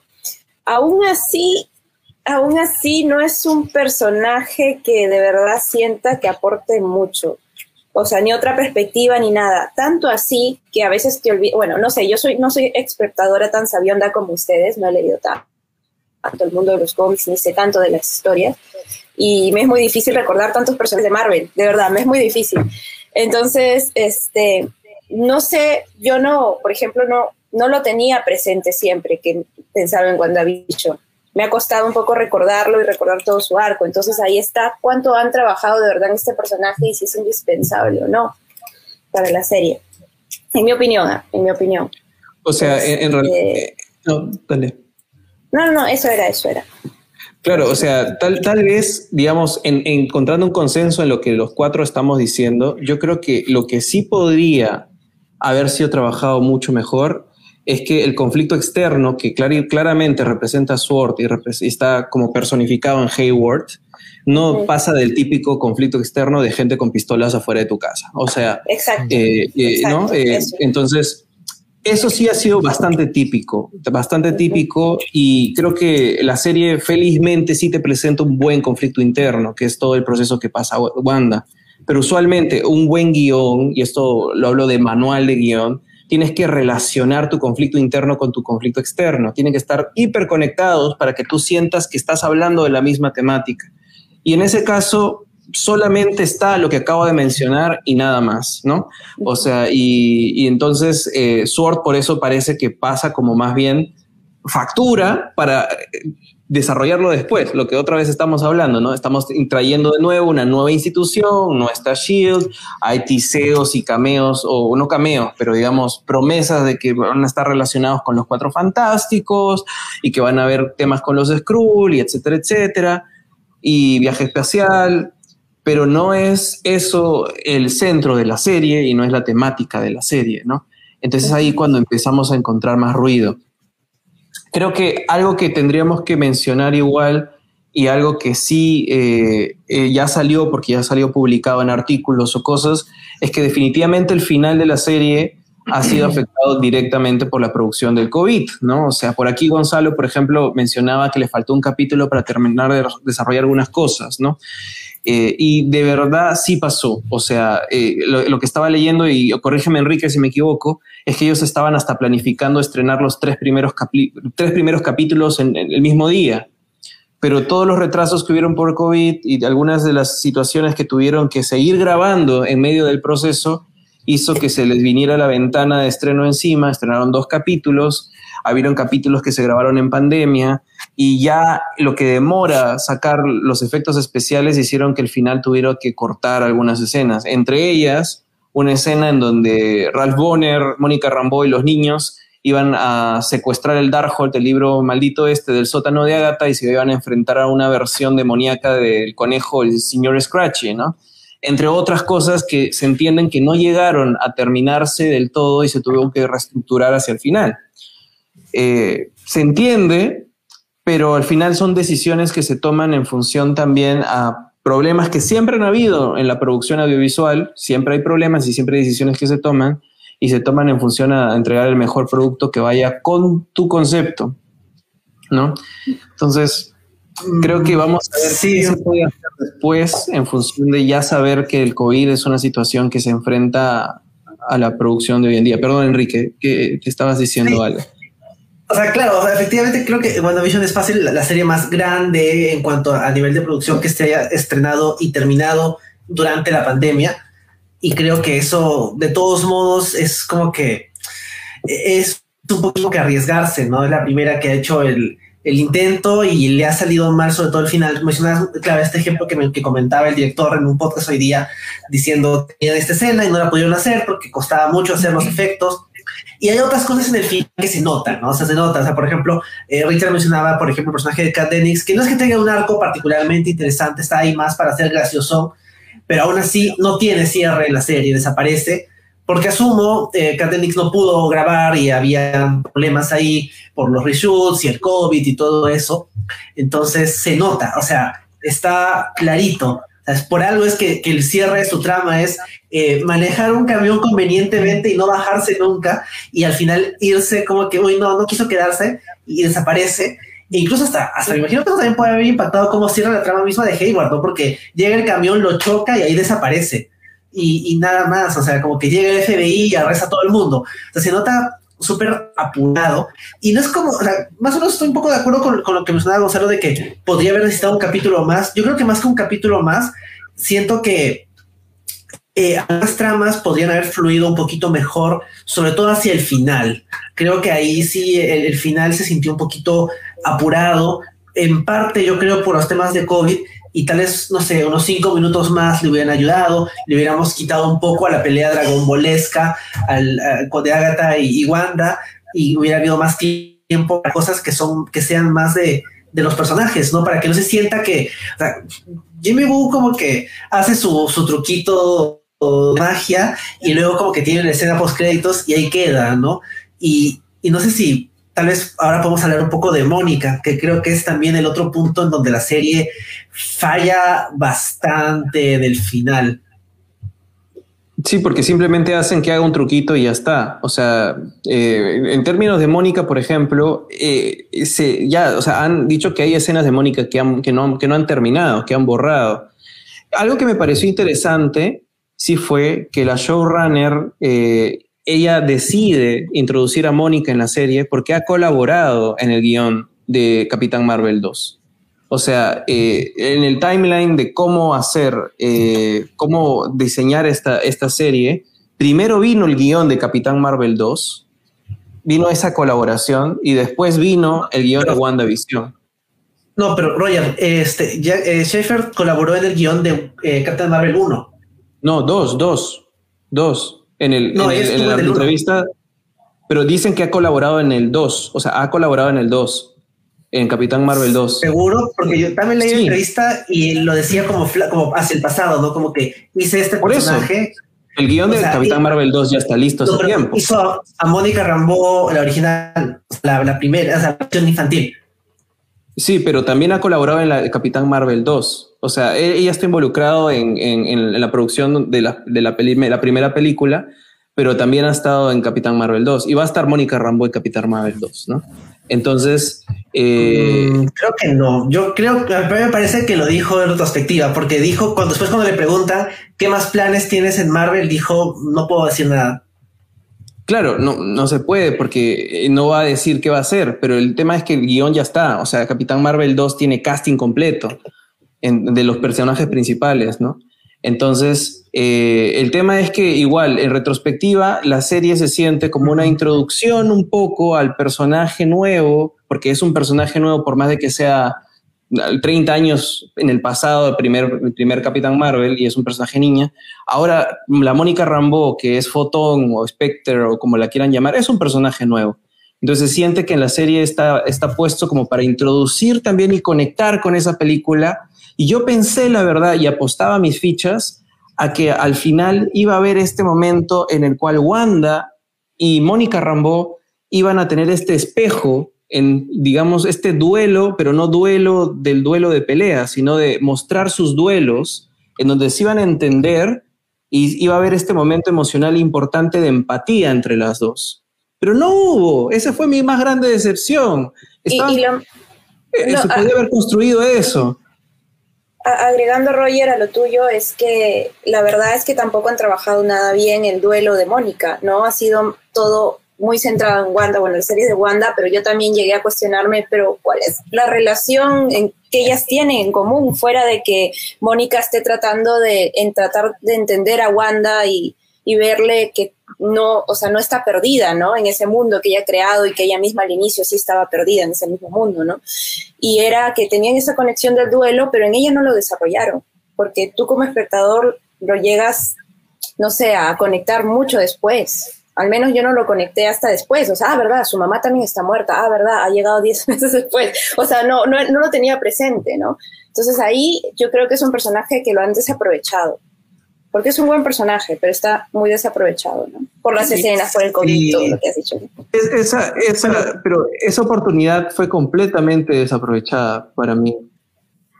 Sí, y, creo que tiene el elemento adicional de que, o sea, eh, Mónica es una mujer negra y, de hecho se siente un poco raro que sea como que accesorio a la historia de esta mujer blanca y, se siente incómodo, ¿no? Que, no tenga su propia, que su historia sea ayudar y ni siquiera que esa ayuda se sienta como algo para ella, ¿no? Más allá de lo...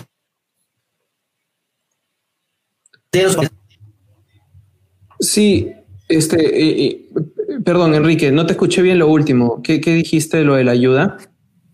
Ah, o sea, hay esta parte en que intenta hablar eh, con Wanda y hay esta secuencia de como que amenaza en, la calle y esa es toda la interacción que tienen, ¿no? Y al final, este, esta, esta despedida, ¿no? Donde ella le dice como que nunca van a saber lo que sacrificaste, es bien torpe y se siente mal, o sea, se siente mal que, que le hayan relegado a este rol de, no, tienes razón, haría lo mismo, se siente que, que no, se, no se desarrolló adecuadamente su proceso a Mónica y, la interacción con Wanda se siente rara. No sé, no me, termina de, de funcionar aunque sí estuvo bien cuando gana sus superpoderes. Eso sí me, me gustó.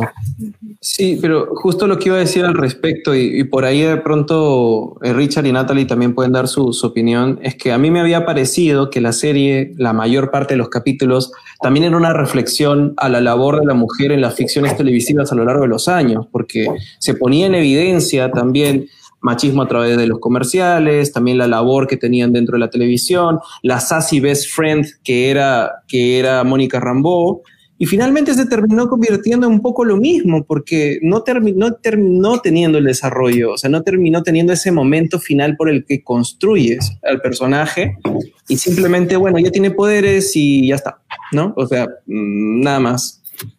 Claro, pero ahí está importante el tema de la interseccionalidad en el cuarto de guionistas, ¿no? O sea, como tú le has dicho, la cocina de guionistas, la cocina del guion, porque si bien es cierto, está bien entendido el tema del nuevo rol de la mujer en la ficción televisiva, que gracias a Dios ya no estamos como hace 10 años que nos desvivíamos por Breaking Bad y por Mad Men y todos los hombres furiosos atrás de ellos. Sí, el tema racial se nota que, que, que acá Sheffer no hizo lo de Lindelof, ¿no? ¿Se acuerdan el Emmy del año pasado que Lindelof estaba rodeado de un montón de gente, sus guionistas, y ahí en su cuarto de guionistas habían guionistas afro, afroamericanos, ¿no?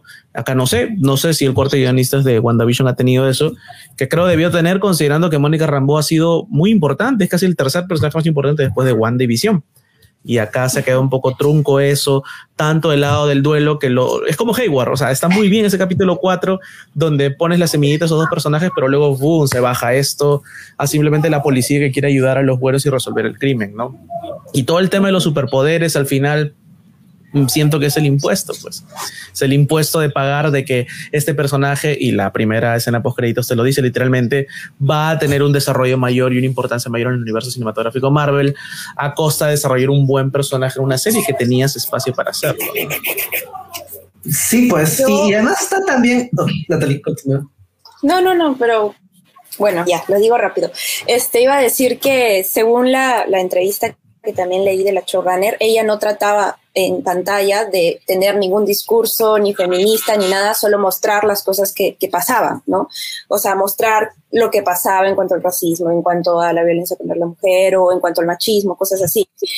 Porque yo en lo personal no he notado nada fuera de que muestren lo que pasa, ¿no? Y cuando vas de época en época y ves los roles de la mujer y el hombre, no hay nada que lo cuestione, simplemente te lo muestran y tú como persona, espectador de este siglo, lo cuestionas. Ah, mira, esto sería en el pasado y esto, pero no, no encuentro ningún discurso ahí, ni de apoyo entre mujeres, ni nada más que admiración por estos personajes femeninos. No sé si me dejo entender. Diferente a, por ejemplo, Capitán Marvel, o me estoy pasando el otro al otro universo, a, a, DC con Wonder Woman, por ejemplo, que era muy distinto, que ahí sí cuestionabas varias cosas, ¿no? Y eso era un discurso importante. Aquí yo no lo he sentido así personalmente, más que ver lo que pasa. Sí, son, son oportunidades aprovechadas. Sí, incluso también por el lado de, de, del discurso, o sea, se nota, y, y, siguiendo lo que decía Richard, ¿no? O sea, hay esta parte en que eh, Hayward le dispara a los niños y, y Mónica se pone en medio y, o sea, se siente esa carga eh, complicada, ¿no? De, de, este representante de la ley disparándole a, a esta mujer negra. Y, claro, o sea, cuando lo, hizo Luke Cage hace cinco años, se sentía como que, wow, esto es revolucionario, pero cinco años después ya se siente, por un lado, trillado, es como que eh, no está siendo sutil, pero se siente como que hay mejores formas, ¿no?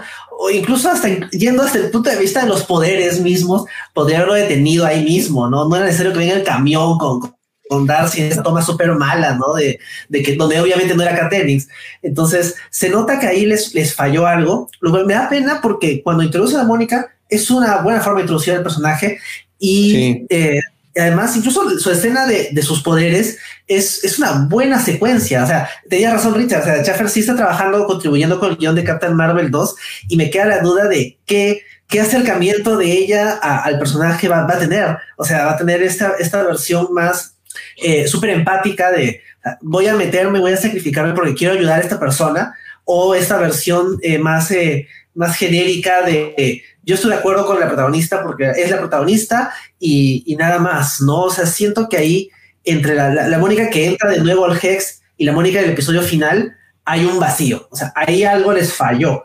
Y no sé si es que eso yo no creo que sea tanto del COVID, o tal vez sí, hay, no lo sé, pero sí me genera esa mala, una mala sensación. A mí, yo, yo, ah, perdona que, haga una pequeña pausa ahí. Yo creo que es tanta la diferencia que yo sí se lo pongo al COVID, ¿ah? O sea, porque de verdad, la Mónica que te presentan desde el capítulo en que la introducen, la Mónica que se mete al Hex, es una Mónica que conceptualmente traduce al personaje, no necesariamente tanto del cómic, pero de lo que hemos empezado a ver un poquito de ella de niña en Capitán Marvel, al futuro, porque la serie sí conversa mucho con el pasado de Marvel y con lo que quieren presentarte hasta hacia el futuro. Lo que sucede hacia toda la parte de acción no CGI con actores que necesitas en el capítulo final es torpe. Lo que, lo que dices o lo que observas del policía disparándole a ella, ese no es, es una ejecución torpe, es un momento desaprovechado, es algo demasiado genérico todo se siente genérico y se nota hasta el truco de cámara de que no había más Cat Dennings y la pusieron ahí, ¿me entiendes? Para tener algo al final, porque después desaparece y no hay más. Lo mismo siento con todas las interacciones hacia el final, porque se han sacado toda la escena en donde ella, Mónica, eh, Ralph y los niños juntos iban hasta el sótano de, de, de Agatha y había toda esa secuencia con el conejo gigante demoníaco, no solo significa que han borrado una escena, significa que han reescrito y se han readaptado a presentarte un final diferente de que sí podían realizar. Porque no puedes meter ese bloque y cortarlo nada más. Y eso es lo que suele pasar con las grabaciones con COVID y lo que han tenido que hacer para reajustarse también a su schedule de estrenos interconectados. Han tenido que reescribir cosas. Entonces, Creo que el final torpe no solamente es COVID, pero muchas de las cosas lamentablemente sí lo son. Y creo que resalta más cuando han tenido que parchar cosas que no, que se traicionan a sí mismas con lo que ya estaban presentando. Y Mónica es una de esas víctimas, me parece, o por lo que me parecería a mí.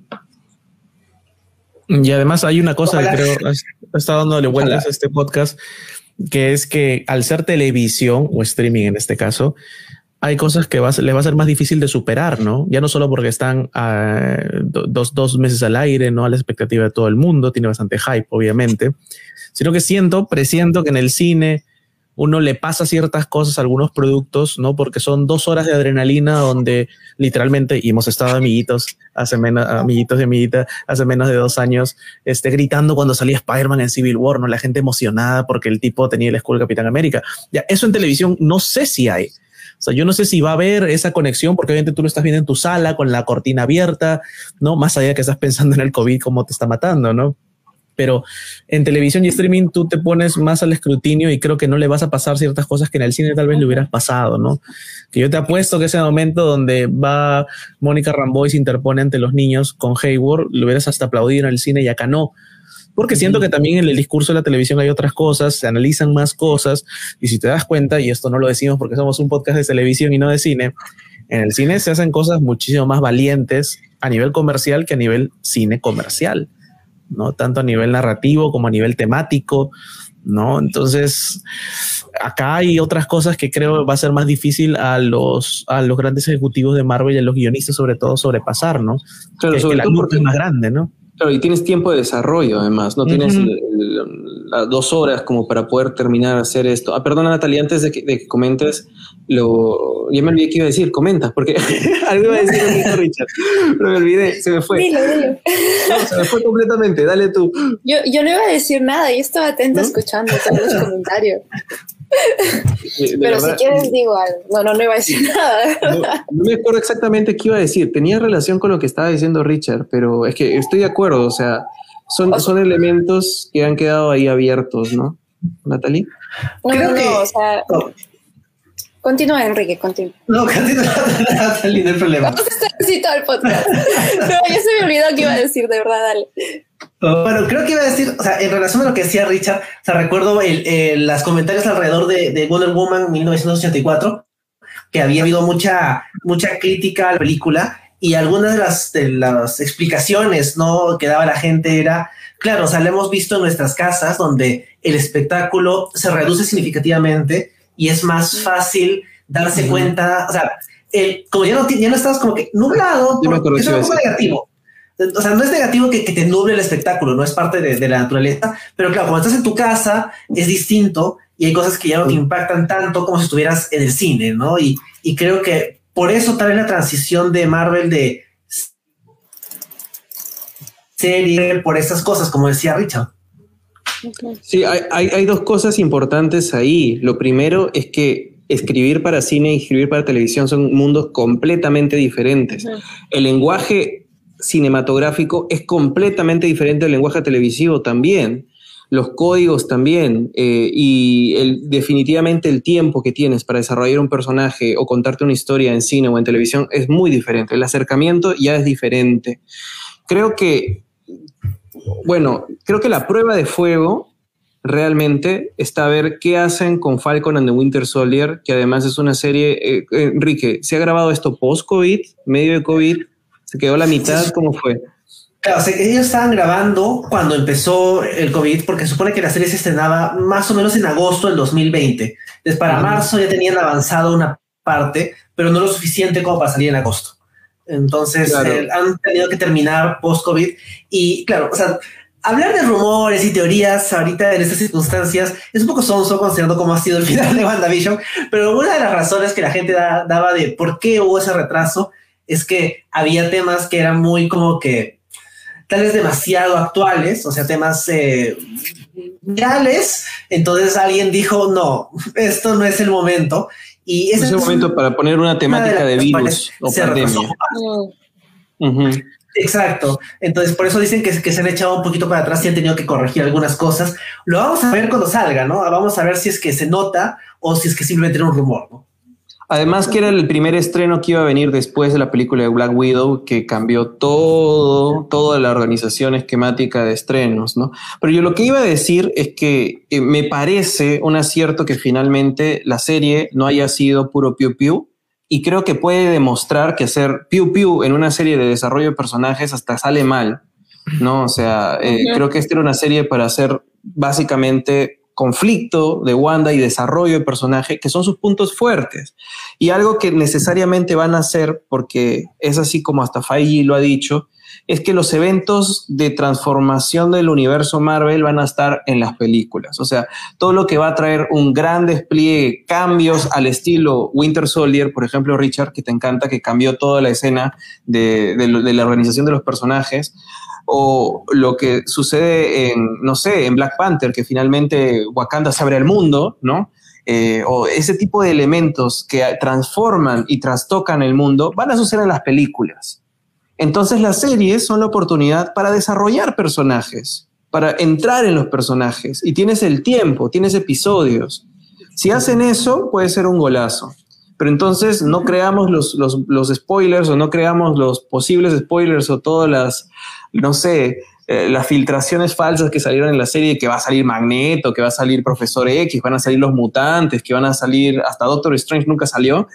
Eh, ¿Por qué? Porque las series no van a ser para eso. Las series no pueden traer un gran evento transformador del universo Marvel, porque van a querer que las películas se sigan pudiendo ver independientemente de las series y porque el modelo de negocio de las películas es muy diferente al de las series y Disney Plus es otro modelo de negocio. Básicamente es la plata y todavía esperan reabrir cines en el momento que se puedan o ver cómo la gente va a poder volver a consumir el dinero en entradas como se hacía antes.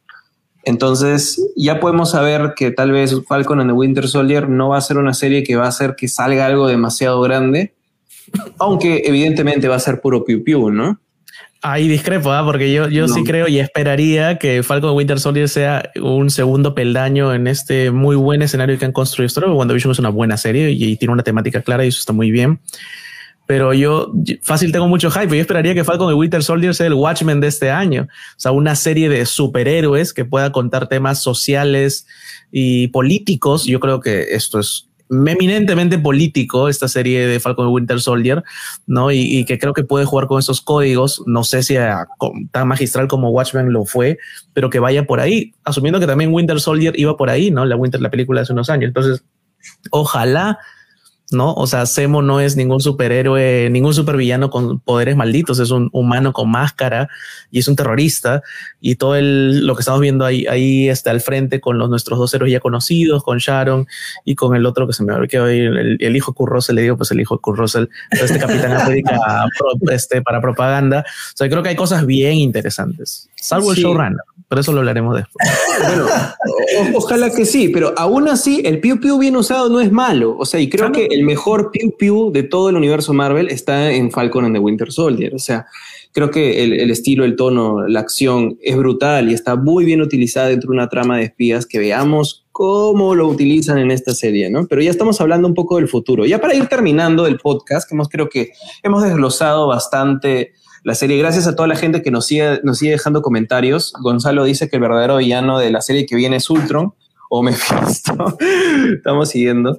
Y por ahí Guillermo Gustavo comentó algo interesante, ¿no? Que el problema no es necesariamente el Piu Piu, sino que Marvel nunca ha sabido hacer personajes que peleen astutamente y se van a los gomazos como Goku, ¿no? Eso también sería muy interesante de ver, sobre todo porque se viene Shang-Chi, ¿no? Que de repente podríamos ver que traigan peleas y coreografías, supongo que refieres, astutas, dignas de ver, porque ya vamos a entrar al terreno de las artes marciales en el universo Marvel. Sería increíble ver. de hecho, hay estos videos, ¿no? De, los dobles haciendo, practicando, y es como que, wow, o sea, por lo menos como, como espectáculo es más llamativo que rayos en el cielo.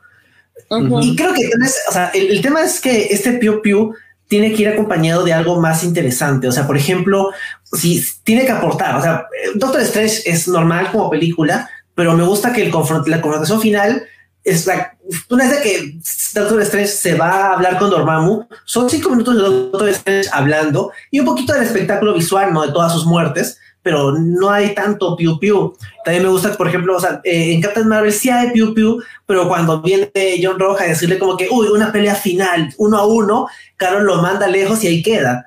Y creo que este tipo de acercamiento de, bueno, si vamos a hacer piu piu, que hay algo más interesante, también aporta, ¿no? Si no lo vas a hacer llamativo visualmente, sino a ver como que coreografías llamativas, tiene que haber o un impacto emocional, ¿no? Como eh, estoy peleando con Bucky, o tiene que haber algo diferente. Y si te das simplemente lo mismo de dos CGIs peleando como en Black Panther, que o sea, Black Panther es superior a esas otras películas, pero ese tercer acto, esa pelea es muy mala, aparte de que la animación no es muy buena, ¿no? Y tiene la, la conversación final lo que lo salva, es lo que salva ese tercer acto. Y creo que aquí si, por ejemplo, la pelea de, de Agatha y Wanda hubiera quedado un poquito más corta y hubiera sido más una confrontación personal de, de, de ellas, hubiera funcionado mejor ese impuesto, ¿no? O sea, vamos, si, vamos, a pagar ese impuesto, que nos sirva para algo, ¿no? O sea, de, esos son los impuestos, así funciona, esa es la idea, ¿no? O sea, bueno, deberían, así es como deberían funcionar. públicos, todo lo demás. Claro, o sea, ese es, el tema, ¿no? Si, si, el impuesto no paga y tienes un resultado eh, haciendo más, entonces ahí fastidia. Claro hacen, hacen el puente que se cae. Este, bueno, lo que iba, lo que iba a decir, como ya ir terminando, ¿no? Eh, un balance general de lo que estamos viendo. Creo que lo que me parece hermoso de la serie, más allá de la temática y cómo desarrollan a Wanda y el duelo, que ya lo hemos conversado muy bien, es que también es una serie, ustedes de repente le podrían decir cuando hablan del capítulo puente como algo malo, pero creo que sí es una serie que conversa bonito con el pasado del MCU. O sea, trae cosas muy interesantes y las desarrolla en función a miras de un futuro. Termina siendo una serie puente, creo, sí, pero es una serie puente bonita para mí. Siento que promete cosas, que trae toda la idea, o que evidentemente para mí están tratando de construir un teaser de Doctor Strange 2. Podemos hablar un poco de la escena final de los créditos, pero también un poco de los Young Avengers con los hijos pero más allá de lo del futuro, me gusta cómo conversa con el pasado. El hecho de, rescatar a un personaje como Wanda, como Visión, que han estado detrás y darles por fin tiempo, darles desarrollo, traer cosas de, de Ultron, pues de hecho fue Ultron. Y a pesar de que los personajes secundarios no terminen de cerrar, de alguna manera son parte de este universo y han pasado tiempo por ellos post-snap. El conversar con el tema del snap, el trauma que puede generar el snap o el blip, o como lo llamen, sí son cosas que creo que me hacen sentir que este es un universo que existe. Hay cosas torpes, sí, pero existen y hay cierto respeto interno de los guionistas por rescatarlo y construir probablemente los 10 o 20 años siguientes del MCU, ¿no? O sea, Disney va a querer sacarnos plata para siempre. para ustedes, ¿cómo es esto? Ya terminando un poco ya el podcast, ¿no?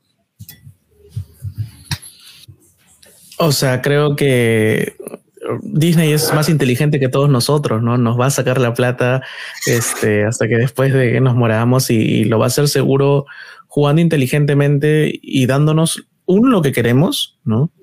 Sabiendo que retener, porque también hay mucho de las expectativas y creo que Disney no lo hay, este, no lo hace gratuitamente, esto de traer a Van Peters y todo ello, ¿no? Dándonos productos de calidad también porque lo demostró, o sea, mira, mira Apple TV, que él ha chuntado con media serie, ¿no? O sea, Disney ha sacado dos y las dos son muy buenas, ganando premios, los, los, los hinchas estamos contentos, ¿no? Incluso han resucitado Star Wars, como dicen, pero bueno, eso no comparto, pero, pero ahí está. Entonces, creo que que, que, nos sigan sacando toda la plata que quieran, ¿no? Considerando que cada vez van a llegar más streamings, considerando que se va a diversificar eh, su producción. Entonces, yo contento, ¿no? Lo que sí me preocupa un poco, que es algo que creo lo dijo, no sé si en los grupos que tenemos de chat, es que eventualmente el universo se va a hacer más complicado porque se va a acabar la propiedad intelectual también. ¿no? Yo sé que Marvel tiene un millón de personajes, yo no leo los cómics, pero sé que tiene un millón de personajes pero digamos que no todos son conocidos al mismo level, ¿no? Entonces, vamos a ver cómo hacen eso. La ventaja de este año es que todas sus series ya tenemos no solo personajes conocidos, sino caras conocidas. O sea, todo el mundo conoce a estos actores y actrices. Pero ya si me dices, no sé, voy a hacer una serie de Young Avengers con los dos chivolos y alguien más, no sé. Entonces ahí vamos a ver cómo nos enganchan. ¿no? Eh, me parece muy interesante lo que has dicho porque definitivamente eh, el reto para esta fase de Marvel y Disney es crear nuevos personajes. O sea, los actores no les van a durar más de 10 años. No, hasta su figura principal la mataron a los 10 años y se va a quedar muerto. Espero que no lo traigan de vuelta, ¿no? Entonces, eh, me parece interesante por eso esa perspectiva y es algo que veo que va a pasar un poco en las series también. Natalie Enrique. A ver, bueno, o sea, es obvio que nos van a seguir, seguir sacando historias hasta ya más no poder. Mientras sean buenas historias, yo no tengo ningún problema, ¿no? Eh, ¿Cómo las manejen? Pues, pues no lo sé, no lo sé. Este, solo espero que traten bien a sus personajes, ¿no? Que los sigan haciendo entrañables y que si les dan un final, les den un buen final. Creo que hasta ahora en Marvel han hecho eso. Si les han dado un final, no ha sido un mal final. ¿No? Eh, diferente a otras grandes, eh, no sé, marcas, agencias que hace que los personajes sean detestables, como X-Men, por ejemplo, para mí, en lo personal. Eh, eso, eso, ¿no? no sé qué puede esperar, todo puede pasar. menos, Sí, menos el final que le dieron a los Warriors 3, a los amigos de Thor, que murieron sin, ah, pena, ni, sin pena ni gloria. Sí, pues, bueno. todo el mundo se equivoca, por, por algún lado sale mal. O sea, yo creo que en general el hecho de que hayan podido hacer una serie que genere tanta conversación, tanta atención, siendo eh, poco estándar y protagonizando dos personajes bastante secundarios, o sea, porque genuinamente son personajes bastante secundarios, demuestra que, o sea, por más que se puedan equivocar, por más que tiene un montón de cosas que hemos criticado ahora, al final del día Disney sabe hacer sus cosas, o sea, ellos han capturado la conversación por ocho semanas y, nos han tenido ahí a las seis, siete de la mañana todos los viernes viendo esta serie y la conversación se ha extendido y la gente sigue debatiendo.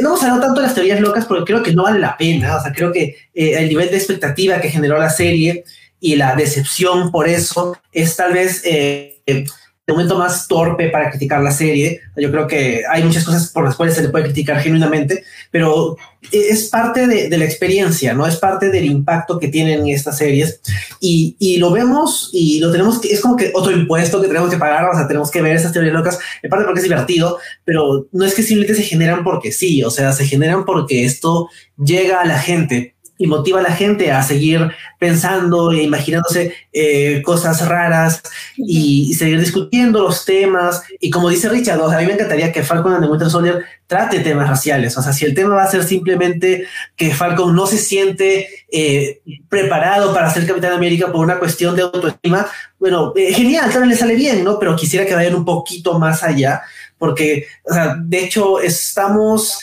yo creo que exigirle que Falcon de Winter Soldier te introduzca, no sé, por ejemplo, a los mutantes, me parece absurdo, pero exigirle que te introduzca temas serios, me parece válido porque si bien Marvel tiene esta capacidad de captar la atención, siempre se le critica de que arriesga poco. Y yo creo que al menos lo poco que quiso arriesgar en WandaVision le salió bien. Entonces, por lo menos debería servir como incentivo para seguir arriesgando.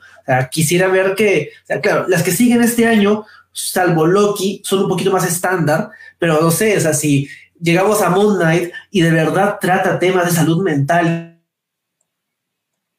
de una poder decir como que aprendieron, o sea, sacaron la lección correcta de este primer experimento.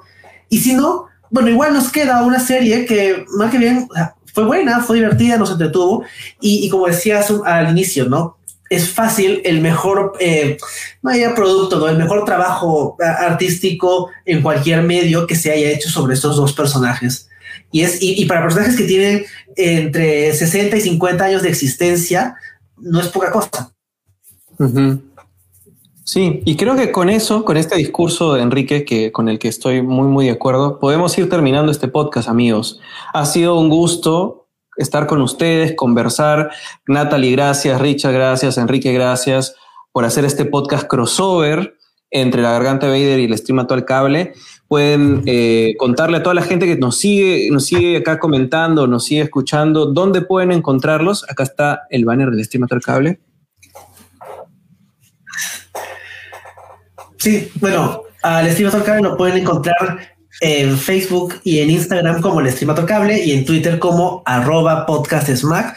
Nos pueden encontrar en redes sociales como, eh, bueno, en, plataformas de podcast como Evox, Spotify, Anchor, eh, Google Podcast, Apple Podcast, como el Estimator Cable. Así que búsquenos ahí, suscríbanse para que les lleguen las actualizaciones de cada podcast que vamos a hacer.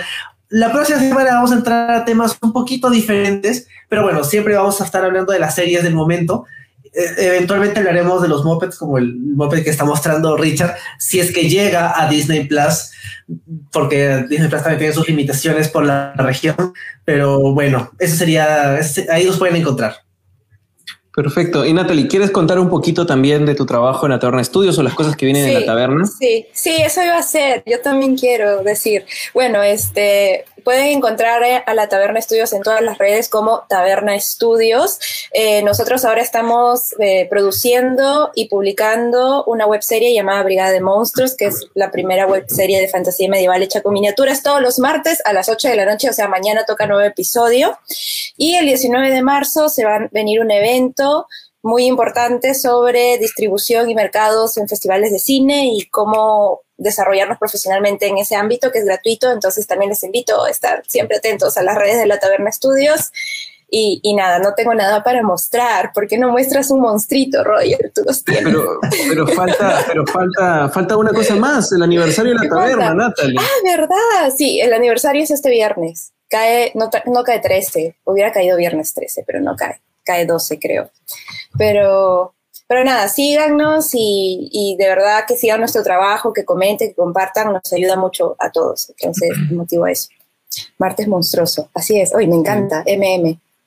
Sí, Guillermo Gustavo es este siempre apoyando Brigada de Monstruos que sale todos los martes, que sale mañana. Y bueno, ahora que me toca a mí, yo les quería contar que la Garganta Vader la pueden encontrar básicamente en todas las plataformas también de, podcast. Está en Spotify, Apple Podcast, Google Podcast, Anchor y no sé, todo creo. Eh, entonces, si lo buscan en Google, definitivamente van a encontrar la versión podcast y si quieren estar participando de estas versiones en vivo, las hacemos a través de Facebook Live, a través de mi fanpage Roger Vergara Adriansen, en donde tenemos estos comentarios y participamos con la gente para poder comentar en vivo la temática que estamos haciendo.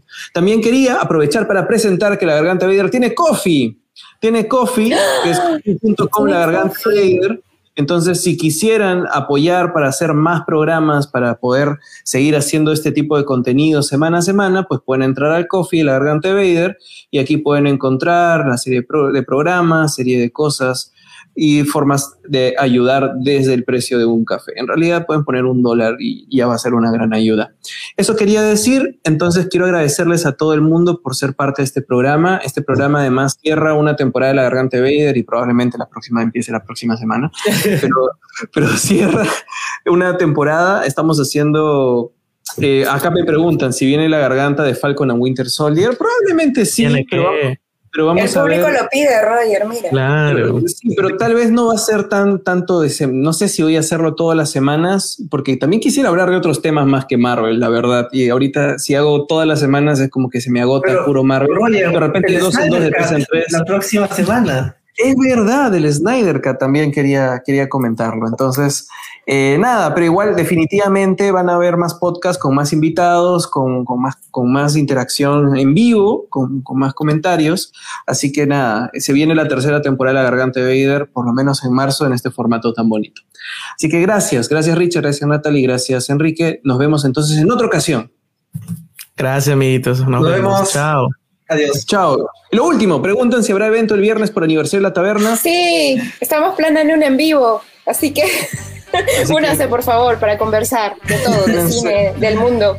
Llorar Sí, juntos. únanse ahí a las redes de la Taberna Estudios. Ya nos vemos. Gracias. Chao.